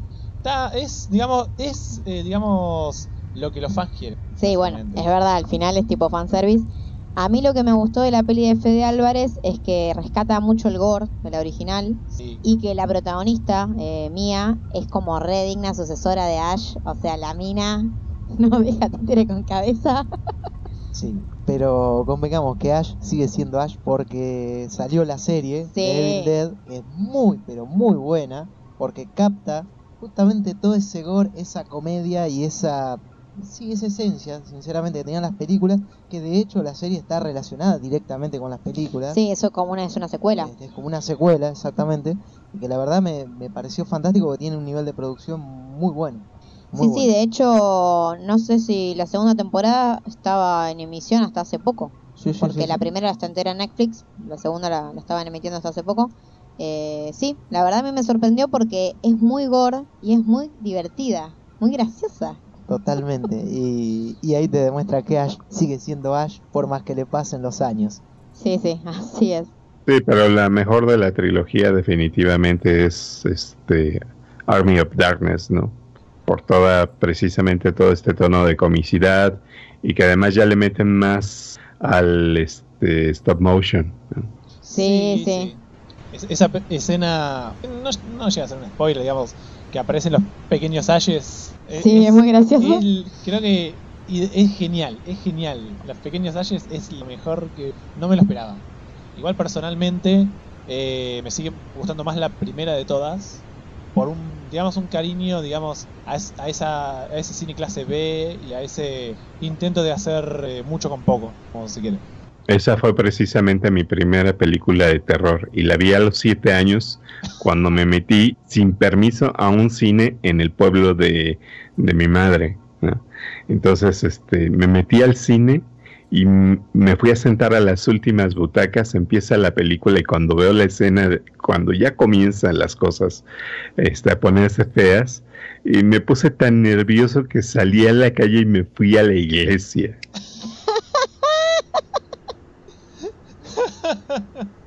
Muy bueno. La culpa de cuando uno es chico, ¿no? Sí, y, y además el, el cagazo, el cagazo. claro. Yo, bueno, capaz nos vamos a un cachito de tema, pero mi primer peli de terror que vi era Cementerio de Animales. Y también este, había partes que no podía verla y tenía que Sí, a mí me traumó mucho esa también de chica. A mí Poltergeist me traumó demasiado. Sí, hay varias. A mí más bien me puso triste esa de cementerio de animales, o sea, pobre niño. Sí, también. Em, y bueno, en lo que respecta también a cine, tenemos a John Carpenter, que es el director de The Thing y In the Mouth of Madness, son dos películas eh, muy Lovecraftianas, que con, bueno, con pocos años de diferencia también. Em, y bueno, pasando a comentar un poco In the Mouth of Madness, que mu- varios la habrán visto, que tiene a Sam Neill como protagonista. Em, bueno, Sam Neill justamente interpreta a un detective o a alguien que lo, le encargan investigar la desaparición de un escritor que se llama Sutter Kane, que el tipo em, sería algo así como, o sea, el tipo tiene la fama de lo que sería un Stephen King en la vida real. Y, mm, como se dice, bueno, la cuestión es que el tipo está desaparecido y, y nada, obviamente eh, el personaje de Sam Neill es como re escéptico, dice, nada, no puede ser, lo habrán secuestrado, el tipo se habrá ido para conseguir fama, qué sé yo. Y la cuestión es que no, que cuando él se mete en la investigación, descubre que básicamente, o sea, Sutter Kane es una especie de alter ego, eh, o sea, es como Lovecraft de esta historia, porque sus eh, novelas lo que hacen es eh, llevar a la gente hacia la locura y también abrir, si se quiere, como que en esa locura o en ese conocimiento que vas ganando al, al leer sus relatos, eh, empezás a ver como las puertas hacia otra dimensión, que sería, digamos, el componente Lovecraftiano de esta película. En líneas generales, igual es como más un thriller de investigación con un toque más sobrenatural, o sea, no se siente muy Lovecraftiana en la ejecución, pero toda esta idea de leer algo y que te lleve a otra dim- a ver otra dimensión o a conocer seres muy feos, porque también están en la película, es muy Lovecraftiana. Yo la recomiendo, no sé si ustedes la vieron, chicos. No, por ahora. Igual ahora ya la voy a buscar, porque es la que me queda de Carpenter. ¿Cuál? La de... Eh, In the este, Mouth of Madness, creo que... En la boca del miedo, ¿no? Claro, Mm. sí. Sí, me recuerda, fíjate, bastante a este relato de Lovecraft que se llama La sombra sobre Innsmouth. Sí, sí, clásico ese. Y bueno, después tenemos la otra película, eh, The Thing, que en Latinoamérica le pusieron La Cosa, no sé el nombre, creo que tiene otro nombre en España, que también es de, bueno, de John Carpenter y básicamente sigue a un, a un cuerpo de investigación que se va a la Antártida y que toman contacto con Algo. Sí, como algo, una cosa, no saben qué es, que es como que va agarrando los cuerpos de cada uno de los investigadores y como que los va poseyendo.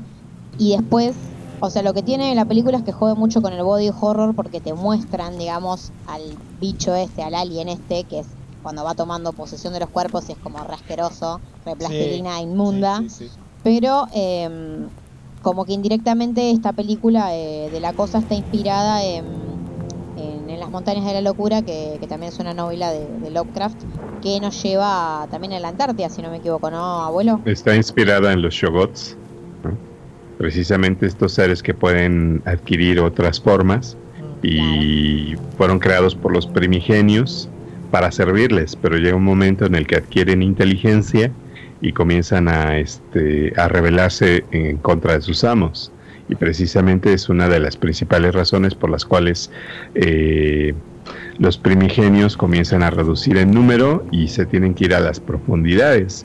Es algo interesante este relato de las montañas de la locura, que además hay que decir que ojalá algún día se lo den a Guillermo del Toro, porque lo ha estado buscando diez, en 10.000 lugares y creo que lo haría fabulosamente.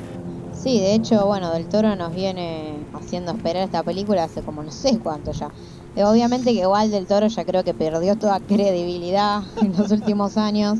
Se copió de un querido japonés. Claro, porque después de todo lo que pasó con Silent Hills y que le cancelaron varios juegos, le cancelan las montañas de la locura, hace años que no hace una película del calibre de Laberinto del Fauno, si se quiere, o de los primeros tiempos como Cronos o El Espinazo del Diablo. Es como que a esta altura no sé qué va a ser del toro. No sé, creo que está bien. No, ahorita ya está en, dentro del cine de Cayus, ¿no? Sí, claro, está con, bueno, Pacific Rim y no sé qué otra peli de él viene ahora, pero sí. Es como, igual la otra, eh, la, la última que hizo, ¿cómo era? No sé. Ay, la eh, no sé qué escarlata, no me sale, chicos. No. La montaña escarlata creo que se está, llamaba. sí. Esa película es muy buena.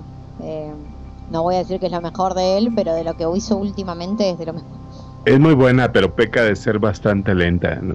Sí, es, eh, es muy. Tiene el ritmo del terror gótico, es muy pausada, como muy atmosférica.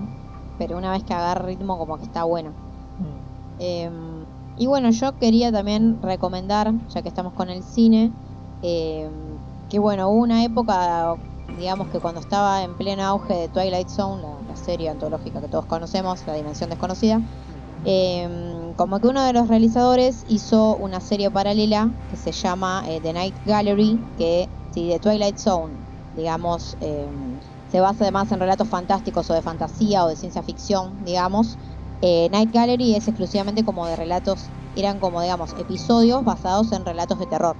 Y hay un capítulo que eh, adapta el modelo de Pigman, que como hasta ahora no mencionamos el cuento, el cuento está muy bueno, yo lo quería sacar a colación como para que hablemos un poco del cuento si quieren. Sí, vale. Este, igual creo que lo había ya mencionado el abuelo Kraken, me parece. Pero bueno. Eh, creo que ser. lo hablamos en la previa, creo que no lo hablamos en el podcast en sí. Changos. Eh, Sí, bueno, el, el modelo de Pigman, ¿no? Se trata precisamente de un artista, ¿no? Que es también uno de los temas recurrentes de Lovecraft, eh, lo veremos en otros cuentos, eh, que es muy proclive a crear un arte demasiado grotesco y muy vívido, muy realista. Eh, y uno de sus fans, pues eh, en algún momento lo sigue a su estudio, precisamente porque él se lo permite, y se sorprende del, del gran nivel de perfeccionamiento que había adquirido. Y llega un momento en el que encuentra este pues un papelillo por ahí, ¿no? Y no sabe cómo describirlo hasta el momento en que se da cuenta que precisamente no se trata de un, de un dibujo o una pintura en un papel creada a gran definición, sino más bien una fotografía precisamente de un ghoul. Claro, sí. A mí lo que me gustó de ese relato es cómo, digamos, eh, describe Lovecraft eh, a la pintura o el horror que, nada, que, se ve, digamos, en esa fotografía o en esa pintura. Eh, de hecho, es un relato bastante interesante porque es uno de los pocos que se dirige como directamente al lector, como que, que si bien no se hace en primera persona como casi todos sus cuentos, eh, este como que te va, como que vos te sentís protagonista porque te va diciendo, conocí a Pigman en tal lado, qué sé yo, y como que tiene partes que se dirige a vos mismo. Sí, este, o sea, el, digamos, el lector es literalmente el interlocutor. Claro, sí. Sí, sí, sí. Es como si vos te sentás en un bar con alguien que te dice, che, conocí un pintor que está re loco y mira, pintó esto. Básicamente, Pinta. claro, agarrás y te vas. Sí. Claro. Sí, sí, está, está muy bueno el estilo porque hace, justamente lo vuelve uno de los relatos más macabros para mí por eso, porque te hace protagonista. Está bueno. Y bueno, no sé qué, de qué otra película, si alguno quiere comentar alguna otra. Creo que, la verdad lo que, Lu- Lurking, esa no, no. Ah, bueno, hay algunas no, pelis no. bastante sí, malas. La verdad que esa Eh, peli- yo esa peli igual la vi hace un montón, no la que está basado en, bueno, en el terror oculto, ¿cómo es en español? Ah. Fear. O sea, Sí. el cuento es de Larkin Fear, pero Larkin no. Fear. eh, Abuelo, ¿vos te acordás cómo se llamaba la traducción? Fear. Mm, The Larkin Fear, el miedo acechante, creo que se llama, ¿no? Puede ser. que, que bueno, la película está basada en eso supuestamente, pero es medio supuestamente. Porque es Sí. más una colección de muertes con bichos. Ah, no, en realidad creo que es de... Yo te digo, si Huevol hubiese, viste, cagado y esa caca hubiese hecho una película, esa película sería mejor que lo que esta película es. Es eh, una hora diez de... Básicamente de una historia que contada a la mitad con un par de bichos parecidos al, cuen- al que cuentan en Cuentos de la Cripta, pero peor hechos. Mucho peor hechos. Sí, sí, sí. Este. Y creo que lo único que podría decir en que gastaron la plata ahí era en las explosiones. Porque no, ni en los actores, ni en los bichos. No, sí, es una, una película muy infame, realmente no. Esta es la película que no tienen que ver. Cuando Claro. están buscando en la librería. Esta es la que no tienen que ver. Es- en serio, es por su bien. Eh, lo que puedo decir es que comparado con la historia original se, se aleja, no voy a decir exageradamente, demasiado, pero se aleja bastante porque este habla de una familia que ahora no, no me acuerdo bien el apellido, este, pero básicamente es como si fuese una familia eh, como los Belmont, pero malos, porque son como todos bandidos. Este, y como que sí, como que son muy famosos en una zona y justo al último descendiente que estuvo en la cárcel solamente por apellidarse así, por pertenecer a esa familia, como que el padre le dejó plata oculta en un cuerpo, en un cadáver, y este muchacho va a buscar este dinero. Y bueno, encima atrás están unos gángsters atrás de él. Y cuando llega, bueno, se da cuenta de que toda la zona está como en pie de guerra. Que hay básicamente como cuatro o cinco personas atrincheradas en una iglesia. Eh, y decidas dar un combate final con estos bichos. eh, que bueno, parece que solamente podían pagar de esos 10 actores.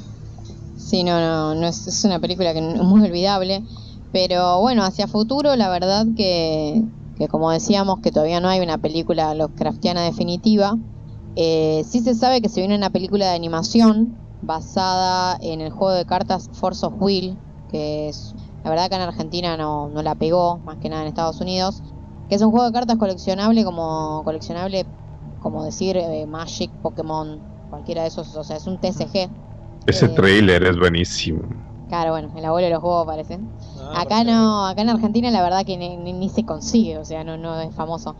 Eh, y bueno, como la mayoría de los TCG que están tienen bloques, eh, lo que tiene Force of Will es que los bloques son temáticos y hay todo un bloque basado en los mitos de Tulu.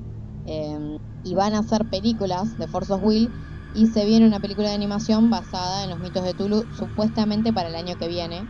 eh, que bueno, va a estar animada por Yamato Works y tiene en la dirección a Yuhei Morita, que es el animador que estuvo detrás del anime de Tokyo Ghoul, que también es un anime bastante conocido. reputado, conocido, sí, sí, tiene una animación interesante. Y lo que dicen, el trailer lo pueden buscar en YouTube, si buscan Force of Will Call of Tulu es lo único que les va a salir. Eh, la calidad de animación está muy buena y si bien no se sabe mucho de, digamos, de la trama, van a ser como ocho cortos, o sea, es una, va a ser una película antológica con ocho cortos, eh, algunos inspirados en directamente, basados directamente en cuentos de Lovecraft y otros como con historias originales y elementos Lovecraftianos. Que tiene pinta de que va a ser bueno, al menos, qué sé yo, el nivel de animación y lo que se ve en el tráiler está bueno. Bueno, será esperar un añito para verla. Sí, sí. Y también viene un, una serie de Legendary, ¿no? Eh, sí, van a hacer una serie antológica, que creo que eran, que va basada en varios de los cuentos más conocidos. de los- 16, son 16 historias. Sí, sí. Eh, no sé si querés comentarnos un poco más de la serie o... Mm, Bueno, según Bleeding Cool, se trata de una antología que va a adaptar 16 de las historias más conocidas de Lovecraft, incluidas La llamada de Cthulhu, La sombra sobre Innsmouth y El horror de Dunwich. Y pues la producción va a correr a cargo de Lorenzo Di Bonaventura y Dan McDermott, y el guion es de Matthew Francis Wilson, que es el cortometrajista, este, que bueno, de momento no tiene ningún título relevante en televisión, pero sí ha mostrado un constante interés por el terror sobrenatural y la ciencia ficción en trabajos como Draken. Claro, sí, yo lo, lo que había leído también es que, mm, justamente los niveles de producción de la serie son muy buenos y sería la primera serie, digamos, basada en, en la obra de Lovecraft que, que, bueno, que adapta los relatos directamente. Justamente por eso es bastante esperada. Eh, que también supuestamente se sale ahora en 2018, el año que viene. Así que el año que viene capaz sea el año definitivo para Lovecraft en la pantalla. Ojalá. Ojalá, sí. Ojalá. obvio. Porque bueno, igual, si bien, qué sé yo, ya hay algunas obras hechas, creo que merece una que sea realmente nueva. Sí, sí, totalmente. Pero bueno, abuelo, no sé, creo que, que ya es hora, va, con lo que habías dicho, ya es hora de que te Sí. tenías que retirar. Así es, chicos. Pues yo me despido ahora sí. Nos vemos hasta la vista. Bye bye. Muchas chao. gracias por sumarte y chau, chau. Chao. Bueno, entonces nosotros vamos a proseguir a otro tema que es los videojuegos y las apps, porque es lo que nomás nos dedicamos en el HD, a los videojuegos de terror. Y bueno, vamos a empezar, si quieren, con, no sé, las apps para Android, más que nada como para hacer un corte. Porque bueno, Anael nos va a comentar, eh, como se dice, que a él le gusta mucho de toda esta onda de buscar juegos para Android. Eh, nos va a comentar algunas eh, aplicaciones que sirven para los que se quieren adentrar en esto de leer o escuchar audiolibros de Lovecraft y qué sé yo, algún que otro jueguito o algo más lúdico. Ajá. Bueno, este, investigando por lo que es este universo cósmico que es la Play Store. Este, bueno, primero que nada, este, ya hablamos de, de Pikmin Model, de, de este, digamos, aventura gráfica point and click, que estaba para PC y que lo jugamos en la EVA. Y también está eh, en la Play Store, este, para que lo jueguen en Android. Este, creo, no me fijé bien, pero creo que capaz está para iO, eh, iOS. iOS. iOS.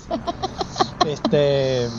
Y está a nada más ni nada menos que un dólar. Ah, re bien. Un dólar, este, y es una muy buena aventura gráfica que tiene un arte, digamos, bastante particular. Este. Y el sonido es muy envolvente y definitivamente es muy recomendable porque no vale casi nada y los que puedan permitírselo, definitivamente jueguenlo. Jueguenlo y denle 5 estrellitas porque es muy bueno. Y bueno, eh, ese es, digamos sería el único pago. Y después, entrando al mundo free de Android, Lo que todos queremos. lo que todos queremos, tenemos varias cosas. Primero y principal, vamos a hacer mención especial a Cthulhu Virtual Pet, que seguramente muchos conocen. Sí, que lo, bueno, lo desarrolló Guillermo Ferrari, que es un bueno, desarrollador argentino, que le mandamos un saludo porque también siempre, bueno, he charlado bastante con él y siempre es como fiel seguidor de SHD. Sí, sí, totalmente.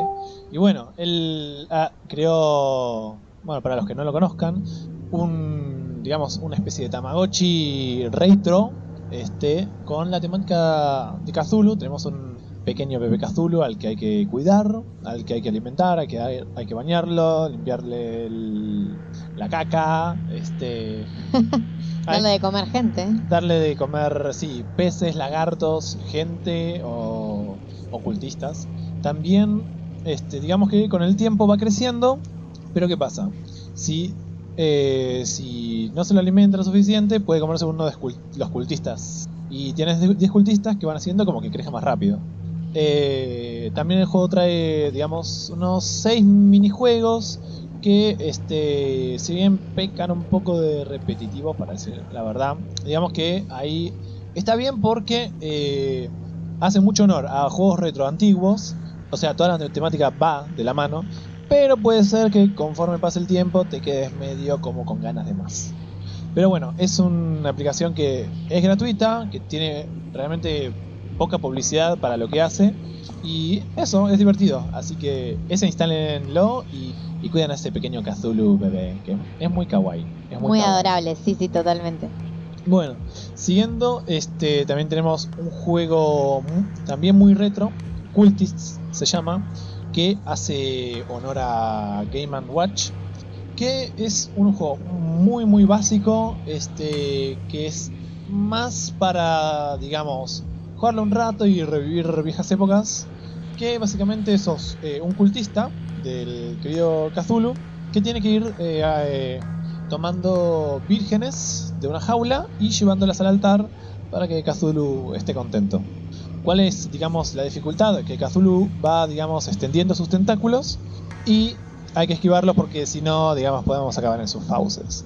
Este, básicamente ese, ese sería el juego, es breve, este, es muy simple, no, no tiene tanto misterio, pero bueno. El siguiente, este, este sí es realmente a mí me agradó muchísimo, que se llama The Terrible Old Man, basado en el cuento del mismo nombre, que es el anciano terrible o ese viejo terrible, que bueno, es igualmente como Pinkman Model, una aventura gráfica. Está en PC también ese, yo porque lo juego en PC. Ah, El- mira, buenísimo. Sí, sí, Pero bueno, pero mira, encima también está para Android y además es gratuito. claro. Eh, y hasta donde yo vi no tiene publicidades, no tiene publicidades, o sea, la publicidad en ningún momento llegó a saltar. Em, y bueno, te cuenta la historia eh, de este cuento con un arte, te digo, muy particular también, este, porque las caras no son, digamos, eh, simétricas, eh, digamos que es, parecen realmente como cuadros de Picasso, no te digo el cubismo, pero de la primera parte. Y bueno, eso con un- una trama sencilla este, y un arte interesante, eso, es bajable totalmente y a, a disfrutarlo. Y bueno, por último, digamos, eh, de lo que serían los juegos, tenemos también el Arkham Pinball, que es un juego, digamos, que trae, es un pinball, como los todos los queridos, digamos, de, eh, de estaciones de juegos y demás. Sí, sí, de la, de la vieja época. Exacto. Es un querido pinball que, bueno, trae la temática de, de lo que es el universo Lovecraftiano. En mi caso particular, he de criticarle que no pude jugarlo. Así que bueno, eso yo supongo que depende de cada dispositivo. Porque, o sea, veía gente que podía jugarlo, pero en mi caso se crasheaba apenas iniciaba. Así que eso habrá que verlo. Y por último, Necronomicon es un ju- juego muy complejo que no llegué a entender totalmente. Porque es un juego de cartas que mezcla rol y que tiene una, digamos, complejidad al estilo Magic, que no es para aprendértelo en 15 minutos. No, De obvio hecho, no.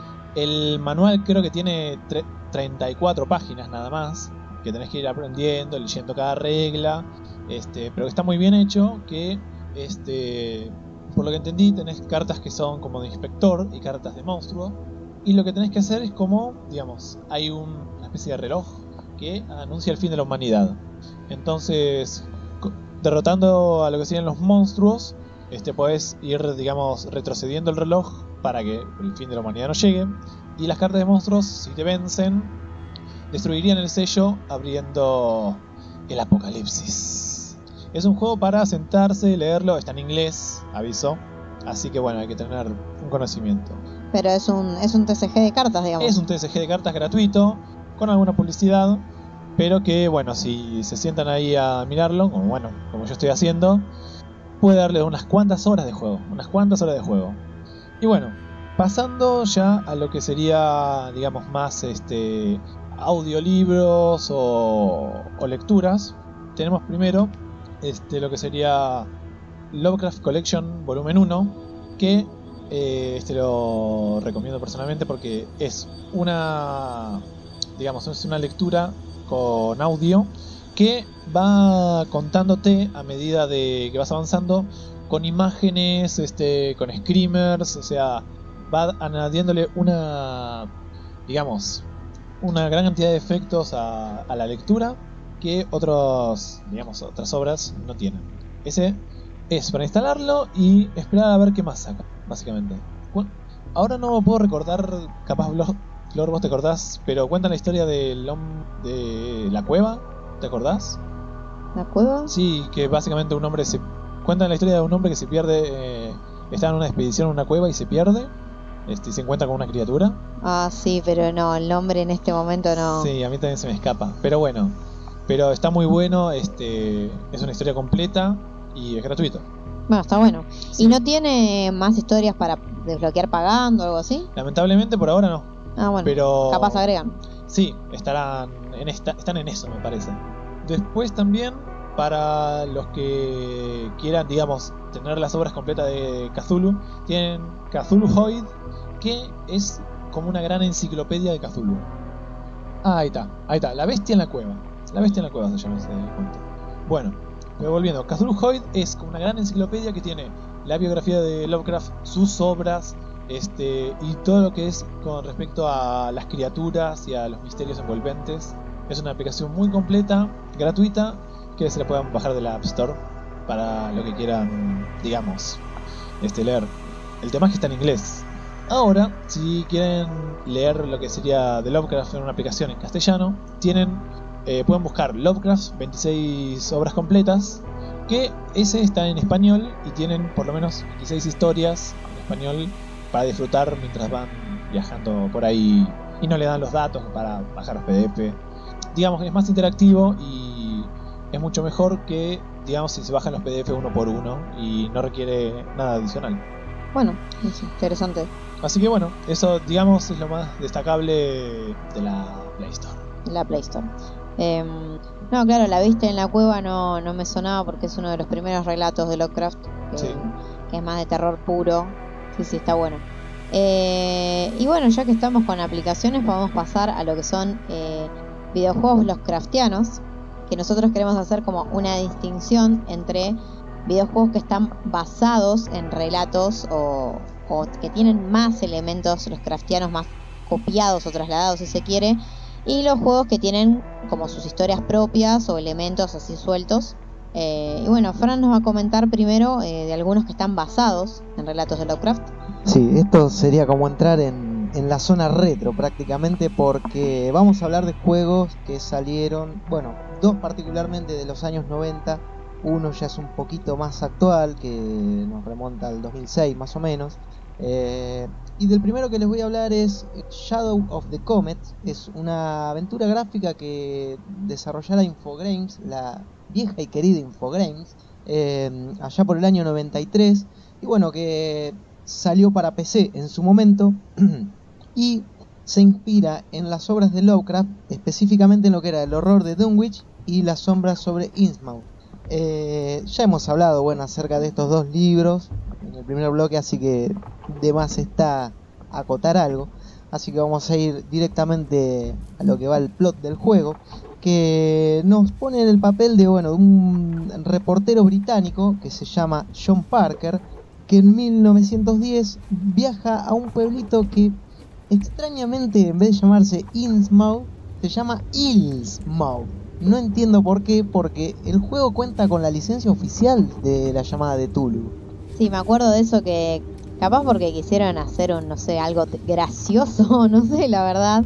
Eh, porque sí, es un juego oficial, de hecho, sí, sí, es verdad. Sinceramente no, no llegué a entender el porqué de esa decisión, pero bueno, en fin, eh, llegamos a este pueblito de Ilmouth y los motivos de este señor Parker ¿no? para ir a este pueblo es fotografiar al cometa Halley que se supone va a pasar eh, a los tres días de nuestra llegada al pueblo, pero además lo que quiere descubrir este señor es qué pasó con un científico que se llama, o sea, se, apellidaba Boleskin. Un científico que en su momento había ido a fotografiar el cometa también, unos cuantos años antes, casi les diría setenta y pico de años atrás, creo que son 78, ¿puede ser? ¿Exacto? Puede ser, sí, sí, sí. No, no, recuerdo la cantidad, pero sí, pongamos que son 78. Eh, la cuestión es que este señor, por alguna razón, terminó completamente loco. Esto que le ganó, que lo internaran en un manicomio, en un manicomio y nadie se pudiera eh, descifrar qué era lo que le había pasado a este hombre. Bueno, el juego, por supuesto, se trata de una aventura gráfica. Eh, con un pixel art muy lindo y unas animaciones muy buenas para lo que era la época. La versión que viene de CD, que es la misma que podemos conseguir en Steam o GOG, GOG, eh, viene con las voces, o sea, podemos decir con voces grabadas. Los diálogos, cada diálogo tiene, tiene su voz correspondiente, lo cual la verdad que es una, una labor muy buena.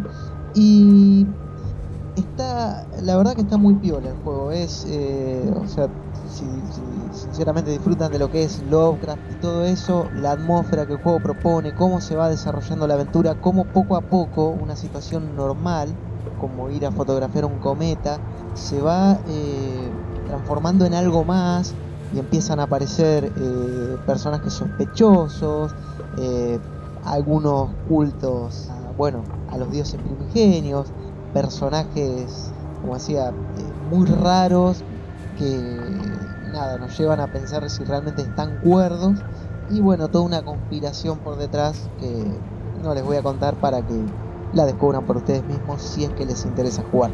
En Steam lo pueden conseguir por valor de 6 dólares o algo así. La verdad está, está muy piola.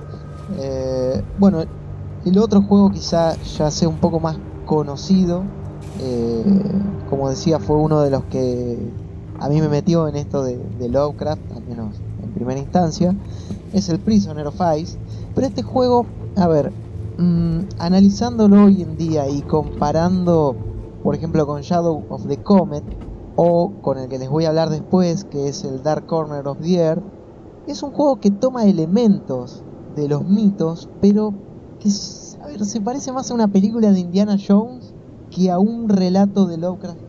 Tiene todos los elementos, tiene, o sea, eh, por supuesto se nombra a Tulu o a Cthulhu, eh, aparecen también personajes raros, espiritistas, primigenios y la mar en coche, pero se siente en sí como, como si fuera un- una cosa escrita por Lovecraft. Eh, tiene por ahí alguna referencia de Mountain, perdón, en las montañas de la locura, porque el juego, bueno, inicia en la Antártida, pero después de eso ya a la Antártida no volvemos más. ¿Vos querías acotar algo, Flor? Eh, no, no, justamente que quería decir lo de las montañas de la locura, pero Ah, sí que no. no, claro, bueno, eh, este juego, a ver, nos, nos lleva al año 1937, particularmente el juego, bueno, arranca eh, en un submarino. Nosotros controlamos a un personaje que se llama Ryan, simplemente, lo- nos lo presentan así. Y bueno, eh, este señor, junto que es un oficial estadounidense, se encuentra con unos marineros británicos en una misión conjunta llamada, o casualidad, Polaris. Ahí tenemos otra de las referencias a, a LOL. Bueno, este submarino que es enviado a la Antártida tiene que ir a rescatar a un, a un científico llamado Bjorn Hansum, que este señor, mm, bueno, mandó un SOS eh, desde una base nazi, podríamos decir, que trae consigo dos cajas con un rótulo de secreto que no se sabe qué contienen, pero que eh, las recomendaciones son que tengan que estar a un frío extremo. Bueno, la cuestión es que, por supuesto, todo se va al carajo, nada sale como, como esperábamos, y eh, ahí nomás comenzar el juego, ya una de las cajas se rompe, develando lo que contiene adentro, que es una criatura que eh, tampoco la podría definir como muy Lovecraftiana, porque parece más una alienígena y no se asemeja a nada de por ahí de lo que él podría describir en, sus mitos, ¿no? Pero bueno, la cuestión es que tenemos que, lidiar con estas criaturas, también con, como decía, con cultos, conspiraciones, viajes en el tiempo y eh, un detalle no menor que es como una secuela indirecta, si se quiere, del anterior juego que mencioné de Shadow of the Comet, porque llegado a un punto, bueno, nos vamos a encontrar con el personaje, este, Parker, como decía, y eh, nada, sinceramente, bueno, tampoco voy a spoilear porque la verdad que está, está bueno todo lo que se empieza a develar en ese momento. Como último me gustaría acotar que el juego también cuenta con dos finales de acuerdo a las decisiones que vayamos tomando. Por último, y así ya vamos cerrando esto de las recomendaciones, por lo menos de juegos inspirados directamente en la obra, eh, voy a hablar de Dark Corner of the Earth, que, a ver, este ya es un juego, totalmente distinto a los otros dos que eran aventuras gráficas. Este ya es un survival más puro y duro. Eh, y está basado también en lo que es eh, la sombra sobre Innsmouth, pero como una adaptación más libre, si se quiere. Acá en este juego, bueno, eh, tomamos el papel de Jack Walters, que es un detective privado, que lo contratan para justamente investigar una, desaparición en, que, aconteció en Innsmouth. Pero bueno, antes de esto, en sí el juego nos sitúa en, en 1915, donde este Walters era policía y por alguna extraña razón es mm, invitado como a una casa donde eh, esta casa está como habitada por una sociedad llamada la Sociedad de los Sitios.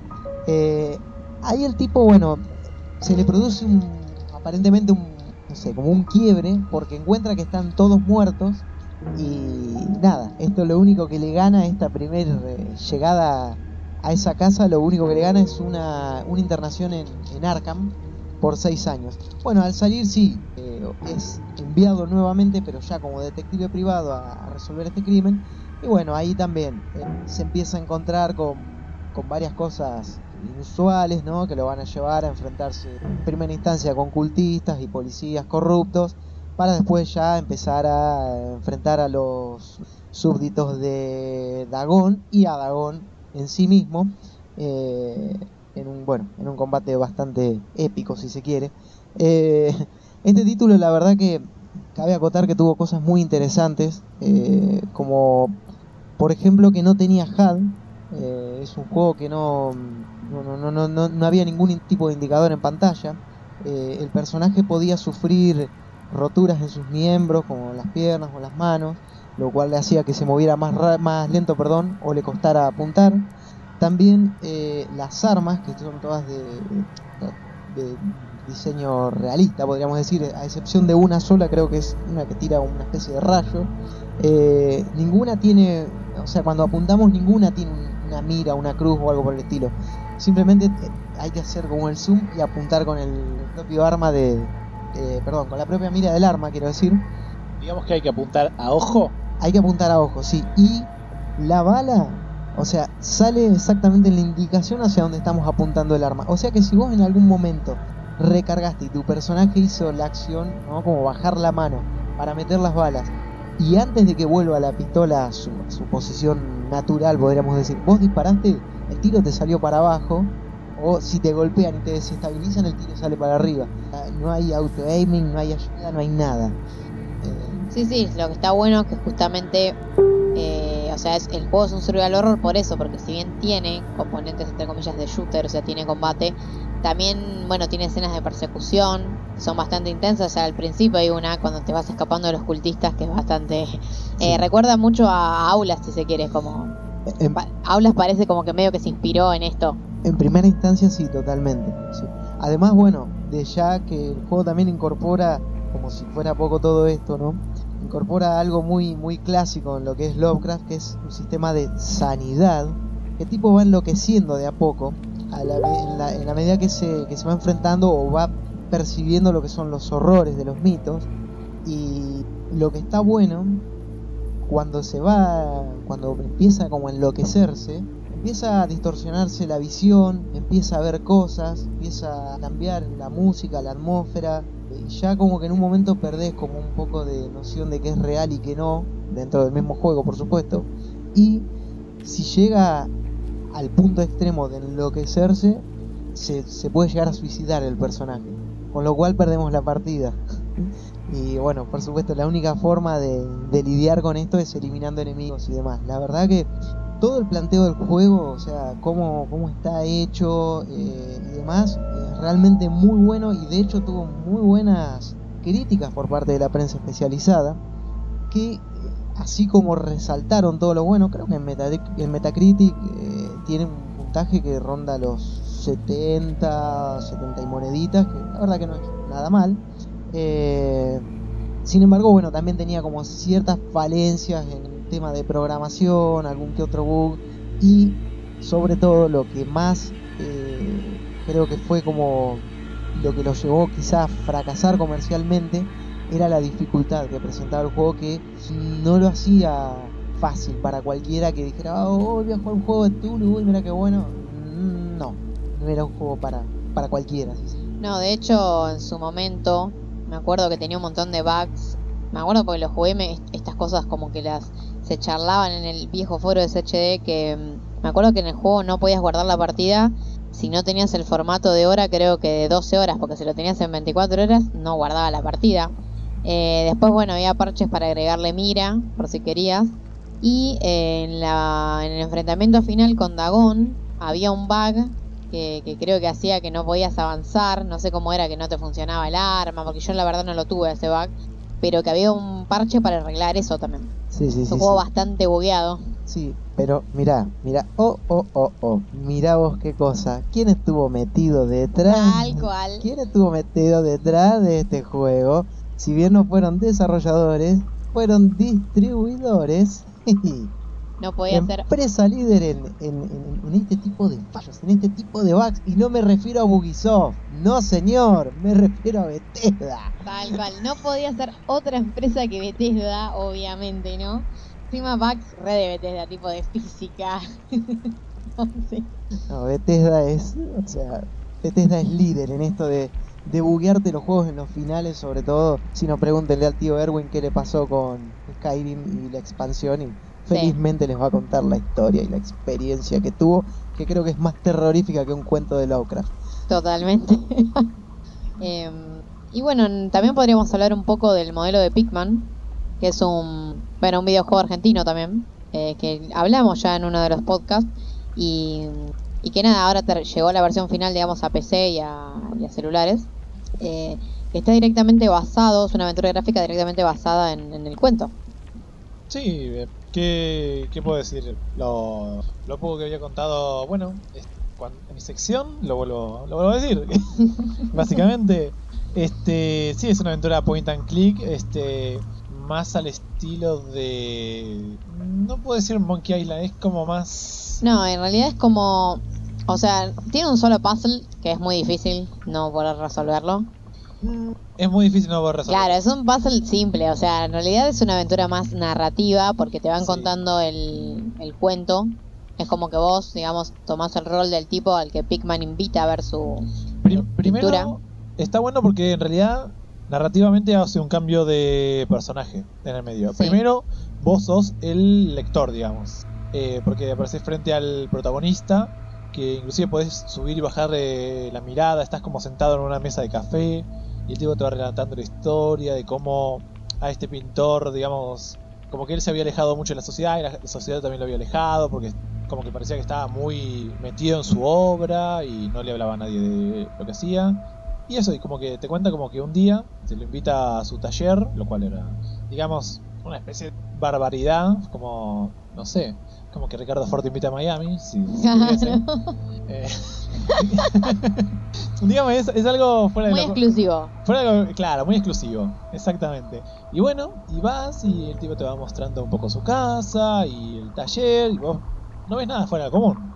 Claro, lo que está bueno de, de, bueno, de esta aventura que es bastante corta, durará unos 20 minutos, que, que digamos una adaptación directa del cuento, o sea, tiene partes calcadas. Sí, es, es básicamente calcado. Lo, lo cual está muy bueno porque lo hace un juego muy fiel, muy fiel. Claro. Este, bueno, nada, vas, encontrás una especie de pozo en el medio de la casa, lo cual es raro. Sí, sí, tiene, tiene varios detalles muy, muy interesantes.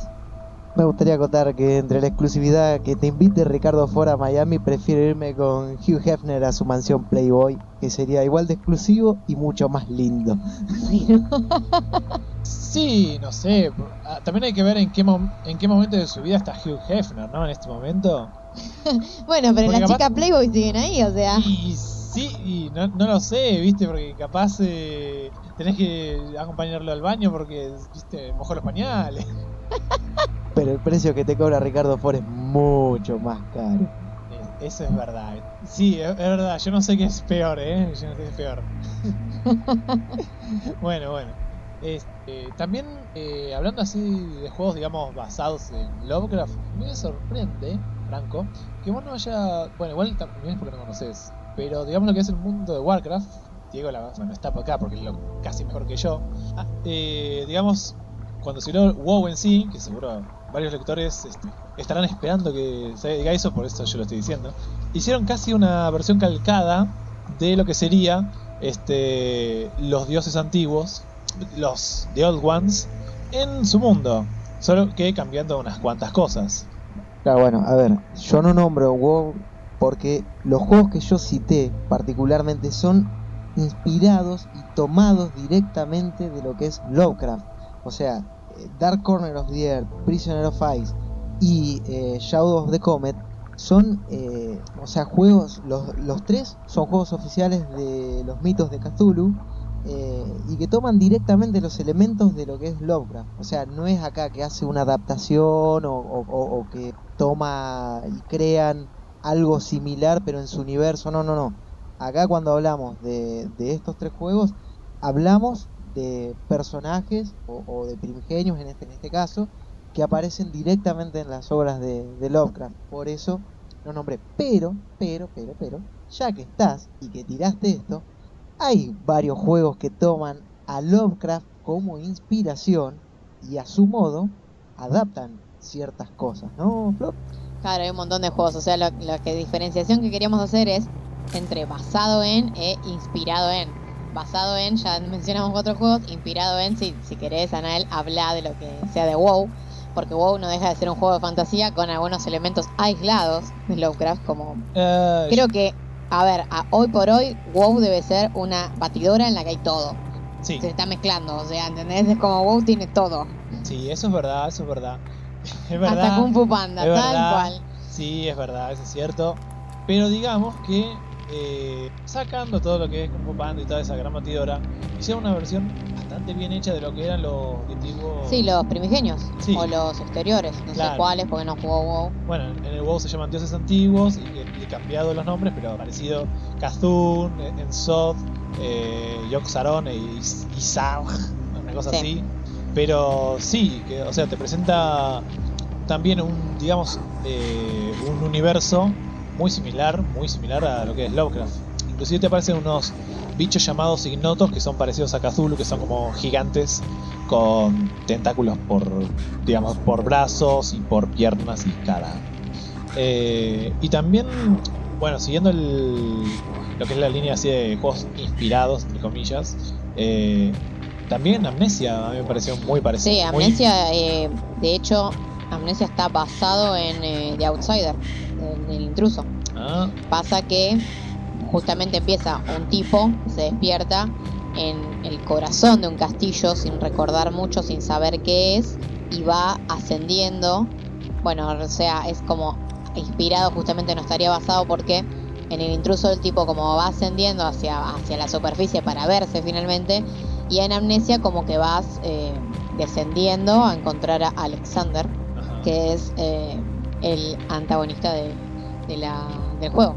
Pero sí, tiene muchos elementos los craftianos más que nada porque mm, justamente todo lo que es lo alquimista o, la magia esotérica eh, viene muy de ese lado y porque también lo que buscaba Alexander al fin y al cabo era ascender a otra especie de plano eh, astral o como encontrar otra dimensión y el como el motivo al fin y al cabo es siempre el amor o la búsqueda de una mujer o algo así te da a entender también muy romántico muy al estilo Edgar Allan Poe bueno, pero si vamos a hablar de juegos inspirados en, o sea, no podemos dejar de citar a un clásico, el, diría el padre del survival horror prácticamente, o por lo menos el padre del survival horror moderno, ¿no? Que, bueno, ya todos sabrán de qué estamos hablando, pero decilo, decilo. Justamente queríamos empezar con Alone in the Dark, que ahora además está muy presente porque Frederick Reinald sacó un nuevo juego que es Too Dark, es otro survival horror. También muy, de hecho, muy grotesco eh, y bastante, o sea, obviamente no tiene, al fin y al cabo no tiene nada que ver con Alone in the Dark, porque está más centrado en sigilo y más en la estrategia, pero está muy bueno, eh, muy, muy estratégico el juego. Pero bueno, volviendo a Alone in the Dark, que este juego lanzado en 1992 para PC, que también llegó unos años después a consolas en la 3DO. Eh, es una mezcla entre survival horror y aventura gráfica, o sea, es una aventura gráfica pero que con algunos tintes de acción, aunque la mayoría de las situaciones se presenta más como un puzzle, eh, en el que tomamos el rol De, bueno, elegimos personaje, básicamente podemos ser Edward Carnby, que es un eh, investigador que lo mandan a, entrar a una mansión, más que nada porque él lo que estaba buscando recobrar era una antigüedad para un coleccionista, algo así. Y después estaba eh, el otro personaje que podemos eh, controlar, es Emily Hartwood, que es, digamos, la sobrina del, del dueño de esta mansión, de Arceto se llama la mansión, que bueno, ella entra ahí porque justamente el dueño se suicidó y la onda es investigar básicamente cuáles fueron los motivos del suicidio. O sea, ella por un tema más personal porque está emparentada y digamos eh, porque es un investigador que básicamente es un cazarrecompensas, pero bueno, termina metido en el lío. Vamos a decir la verdad, ella quería la, her- la herencia. Sí, no, obviamente, a ver, es obvio que, que de hecho ella sí quiere ir, eh, va tras la misma, creo que era un piano que era que buscaban, eh, ella busca el piano porque cree que ahí hay como una carta o algo así del, del tío que dice por qué se suicidó. Y bueno, lo que tiene Alone in the Dark es que una vez que se entra a la mansión con cualquiera de estos dos personajes, las puertas quedan cerradas y eh, los elementos Lovecraftianos acá vienen más de- del lado de los cameos o los que hay, porque por ejemplo si vas a la biblioteca de la mansión, eh, te puedes encontrar el Necronomicon eh, y otros grimorios así de esa onda más ocultistas. Y también porque, bueno, cuando empezamos a jugar, eh, avanzamos, tiene un sistema de inventario muy al estilo así de Sorgalor con te encontrás, bueno, vas encontrando llaves, objetos para combinar, muy en la aventura gráfica. También tenemos armas, que obviamente igual son bastante limitadas, no es que podemos ir pegando tiros a cualquier cosa. La realidad es que cada enfrentamiento es un puzzle si se quiere y es complicado. Porque en varias ocasiones nos topamos con enemigos que, bueno, algunos se pueden matar a tiros, otros capaz le puedes tirar, no sé, una estatua encima. La estatua muy pesada. Claro, la estatua muy pesada. Es como que hay varias formas de, de, bueno, de deshacernos de ellos. Y lo que tiene es que muchos de estos enemigos están inspirados en, bueno, en algunos bichos que, que describe Lovecraft en sus obras, como por ejemplo los profundos, que son una especie de sapos eh, bastante feos, o, o algunos son bastante tentaculares, medio astulianos. Cuando queremos salir de la mansión, por ejemplo. Claro. O, o bueno, uno que nos encontramos en la bañera también me acuerdo. Bien. Hay, la verdad que hay bastante, eh, hay mucho, bueno, está muy inspirado en Lovecraft todo lo que es, digamos, el componente maligno del juego, que, que son todos los enemigos o, o- o lo esotérico.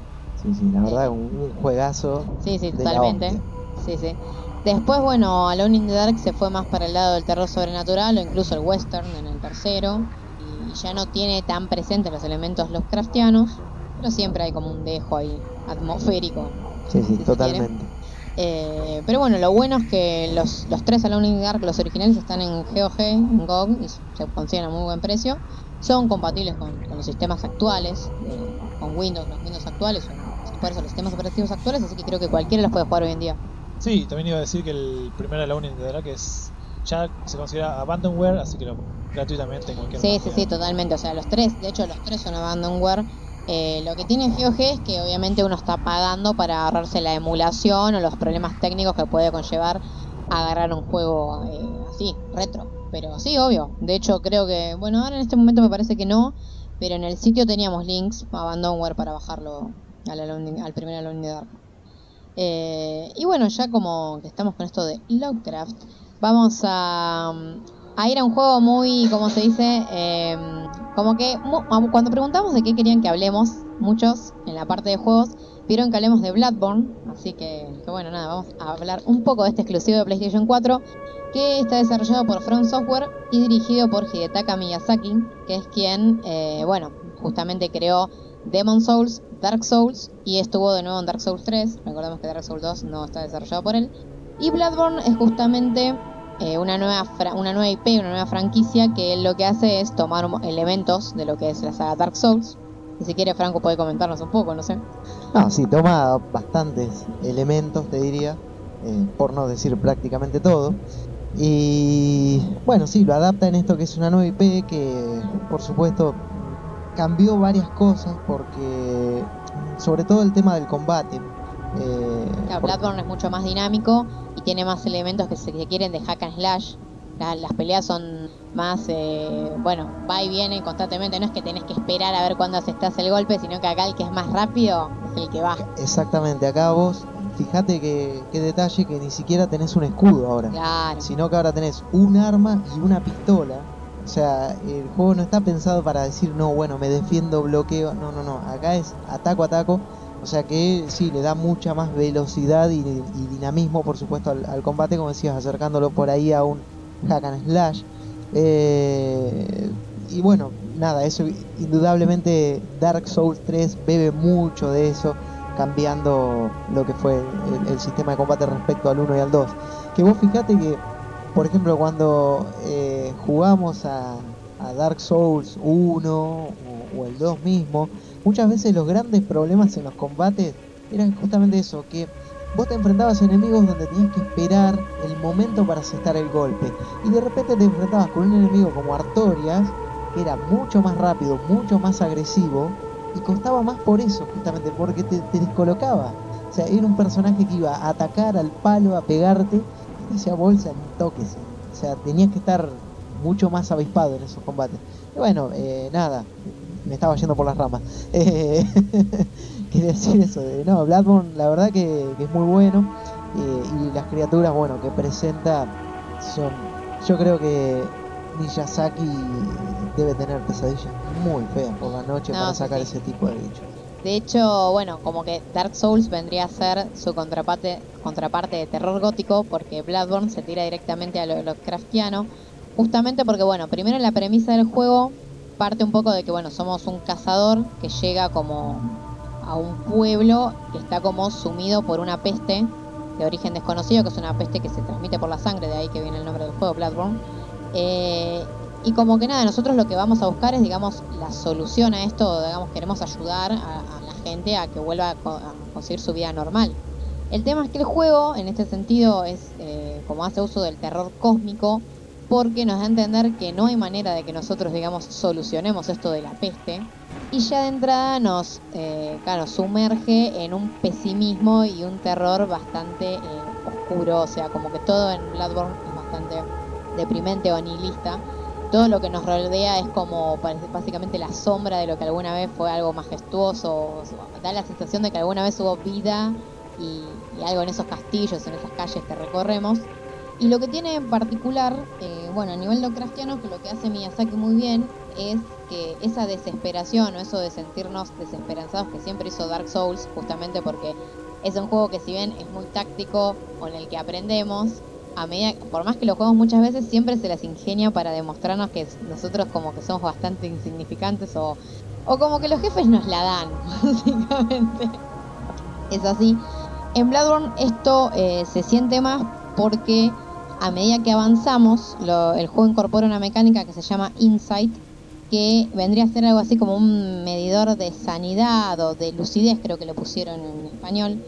Que bueno, nosotros empezamos a avanzar justamente en esto de encontrar qué onda es la peste y también porque nuestro personaje no recuerda mucho por qué, pero va tras un objeto que lo, que lo quiere encontrar.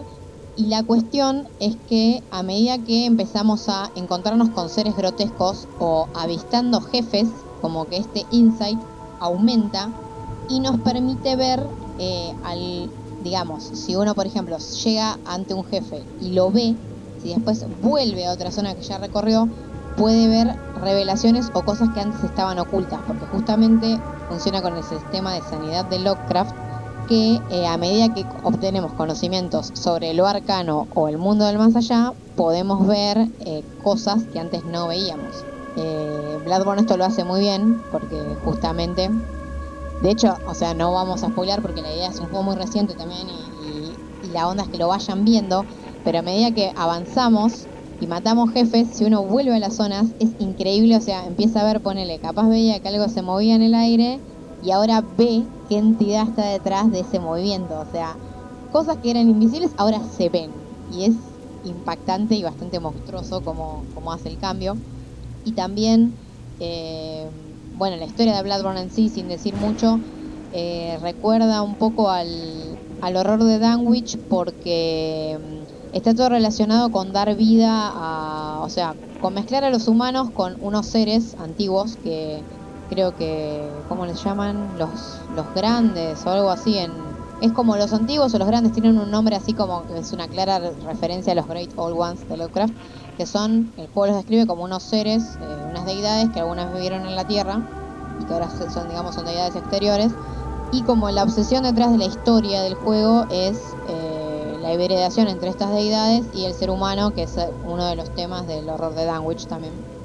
Pero bueno, los elementos Lovecraftianos son muchos. O sea, eh, Bloodborne tiene, creo que es uno de los juegos más Lovecraftianos y que mejor consigue, digamos, hacerlo originalmente. Porque es totalmente eh, el enfoque medieval mezclado con, con Lovecraft, es algo que no se había visto, menos en videojuegos. Eh, y además porque se siente el peso de lo japonés. O sea, hay como una ejecución japonesa en la estética o en algunos jefes, en algunos personajes. A mí lo que me llama la atención es si justamente esa ambientación entre corte victoriano europeo, pero que justamente tiene ese toque nipón, que es muy raro. Eh, nunca, nunca había visto algo, algo así.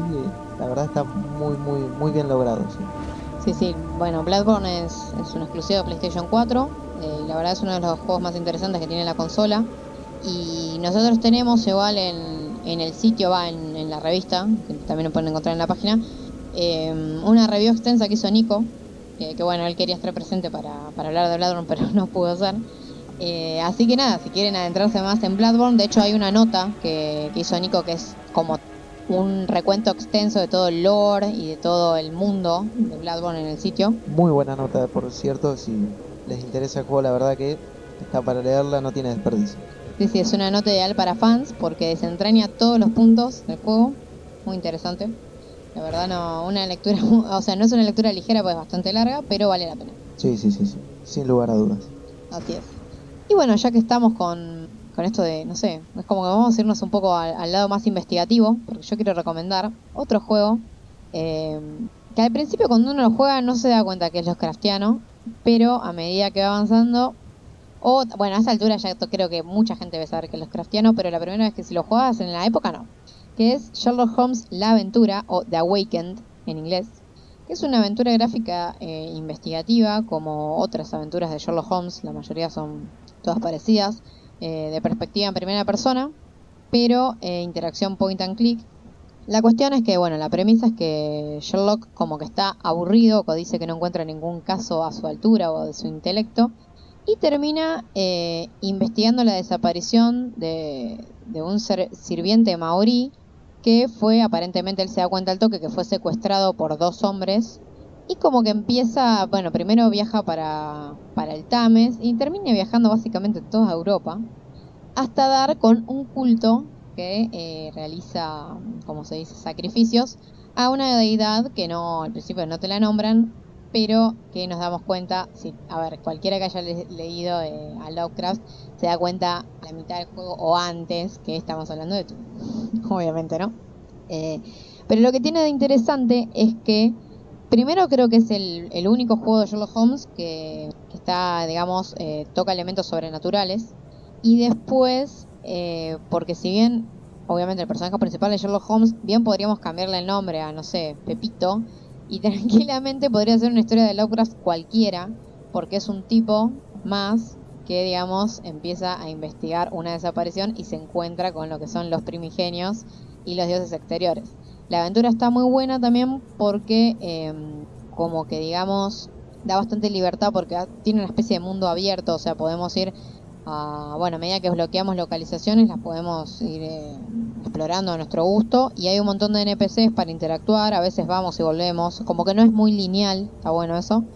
Y eh, nada, a mí me gustó, la verdad que está bueno el guion, los puzzles están buenos también y es bastante tenebrosa, creo que es el juego de Sherlock Holmes más tenebroso de todos. Ahora, qué loco esto, ¿no? De, de Lovecraft, ¿no? Que cómo se puede adaptar todo esto del, horror cósmico y demás a situaciones tan comunes porque si alguna vez eh, tuvieron la suerte o desgracia, no sé, no, la suerte, la suerte de jugar el juego de rol de Pen and Paper, hay settings que nos sitúan durante la ley seca, como mafiosos. Entonces, ¿y qué carajo tiene que ver esto con Lovecraft? Hasta que en un momento se empiece todo al carajo, literalmente, y lo más factible es que tu personaje, como sucede en los libros, termine loco o suicidándose. Eso me gusta mucho como para distintas épocas, distintas situaciones, eh, incluso como con personajes como Sherlock Holmes, se puede mezclar todo esto de Lovecraft y salen cosas realmente muy interesantes. Sí, sí, así es. Eh, de hecho, ahora que decís settings que nada que ver, vamos a pasar a otro juego, que es The Age of Decadence, que tiene un setting post-apocalíptico romano, o sea, la antigua Roma es algo así como un, juego de historia alternativa. Vieron que cuando uno hace retrospectiva de la historia, imagínense que no sé, que el Imperio Romano no se hubiese caído, eh, haya avanzado hacia el futuro unos años más. Y eh, la premisa del juego es que, digamos, el Imperio em, como que entra en guerra con otro imperio que se llama eh, Qatar, o los Qatari, algo así, tiene un nombre medio extraño y se lleva a cabo una guerra que lleva, digamos, años, una guerra bastante sanguinaria, entre que, em, bueno, este juego en cuestión tiene algunos elementos sobrenaturales y como que cada facción, o sea, el imperio y los Qatari, como que invocan distintas fuerzas para ganar esta guerra, hay demonios, eh, hay un poco de magia y también terminan, em, como se dice, invocando algunos dioses eh, o deidades que son básicamente deidades del plano exterior y como las pinta el juego por los nombres y todos, están muy inspiradas en lo que son las deidades del panteón de Lovecraft. Em, lo bueno del juego, o sea, es un RPG al estilo, bueno, como hablábamos la otra vez de Planescape Torment o Fallout, Fallout, Valor Gate, es, ese estilo.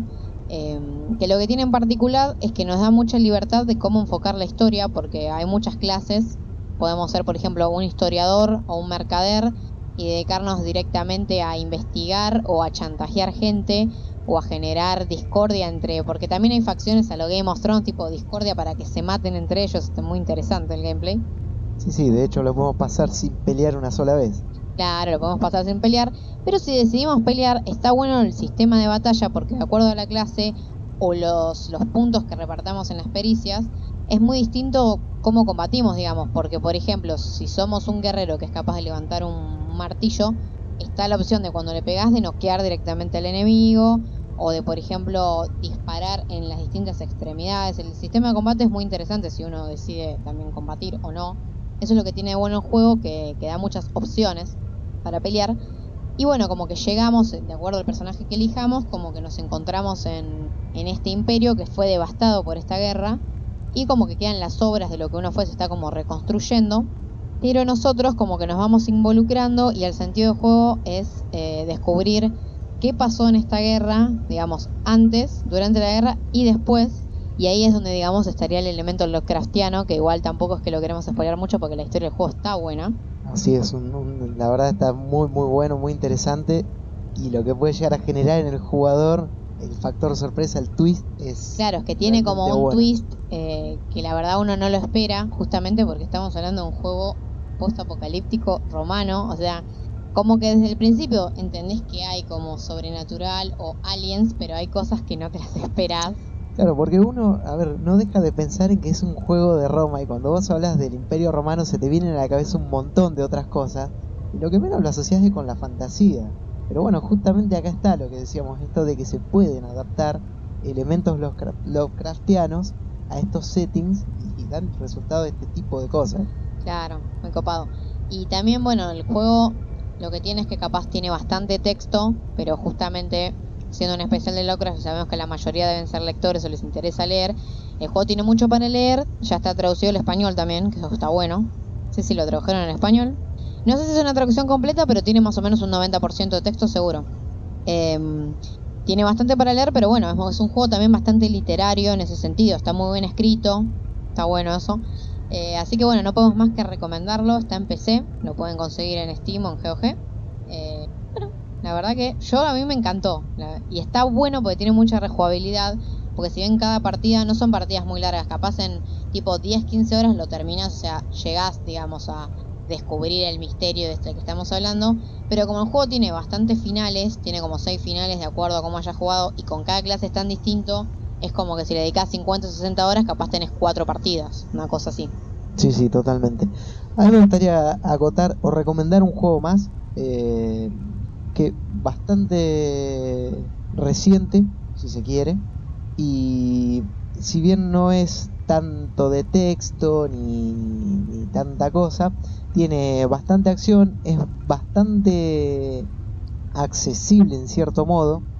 Eh, y me refiero a Darkest Dungeon, que es un juego que realmente toma muchísimos de estos elementos Lovecraft eh, y también nos eh, lleva como a un mundo ahí, no es un mundo, es mejor dicho, a ver, un tipo que tenía como una mansión, se la pasaba de jodas, fiestas muy de derrochar y de excesivos placeres, hasta que bueno, empiezan a como investigar y, el tipo quiere algo más y qué sé yo, y se topa con, con cosas que no puede comprender, que terminan corrompiéndolo y por ende terminan corrompiendo todo lo que rodea este lugar.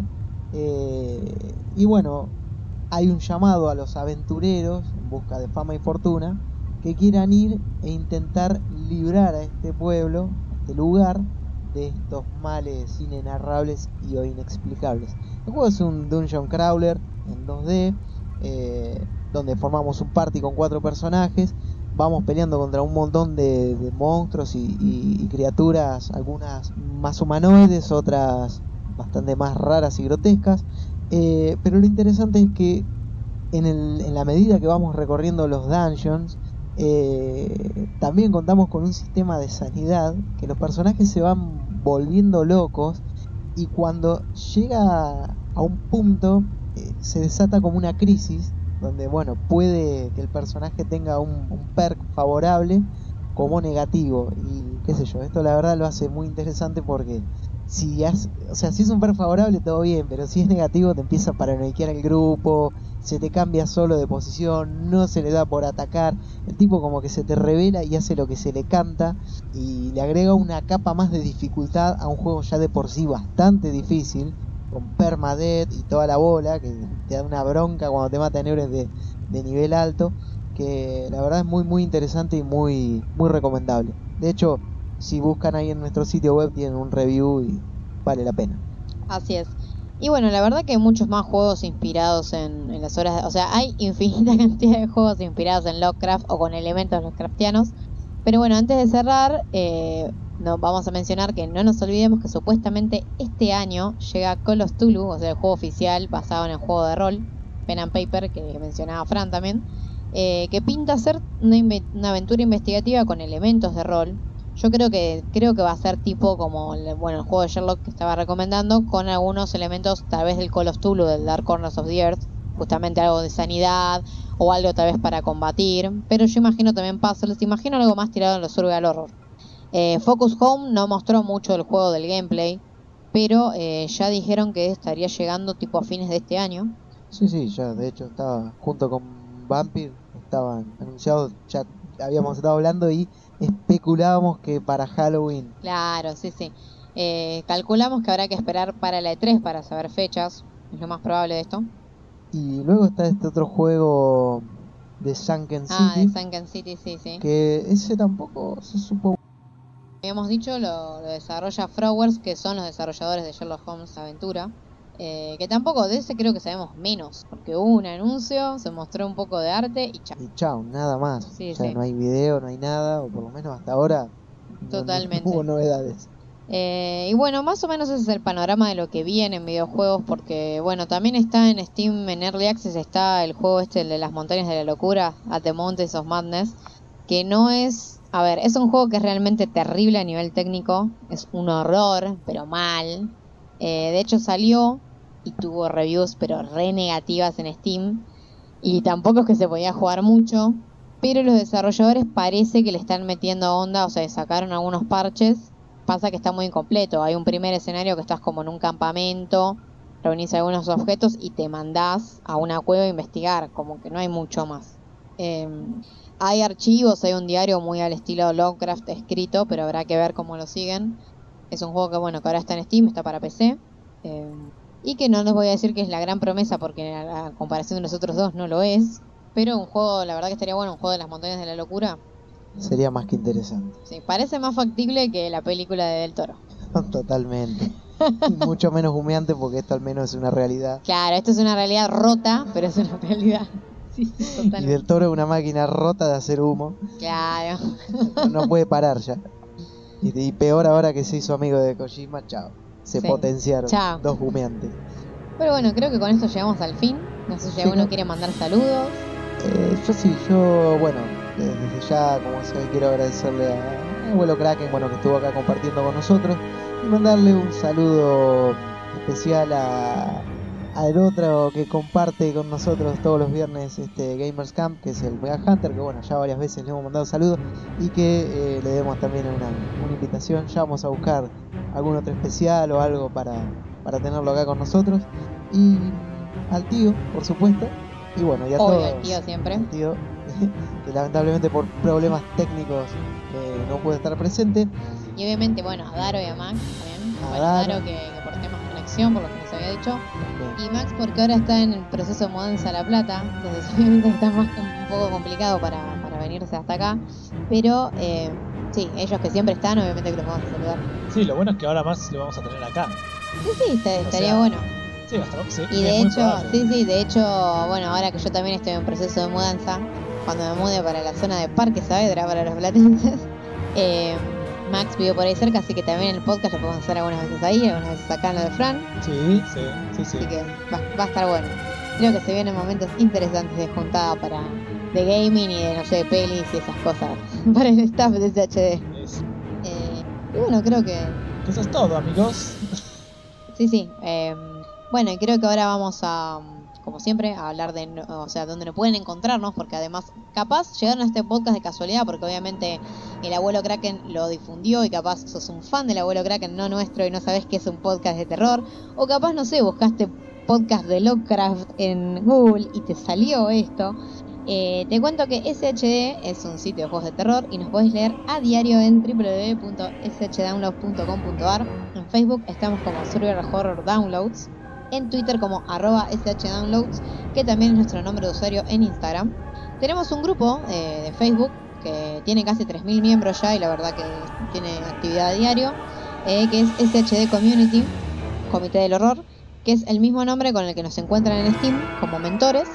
Y bueno, como obviamente nos pueden escuchar cada 15 días en este podcast por SoundCloud, por si no sé, capaz te descargaste este archivo y no lo encontraste en SoundCloud o lo encontraste en otro lado, si buscaste en SoundCloud un podcast de terror, nos vas a encontrar. Y bueno, creo que ya entonces sí, ya nos vamos, ¿no? Así es, Bueno, nos estamos viendo, como dice Franco. amigos, nos vemos en el éter.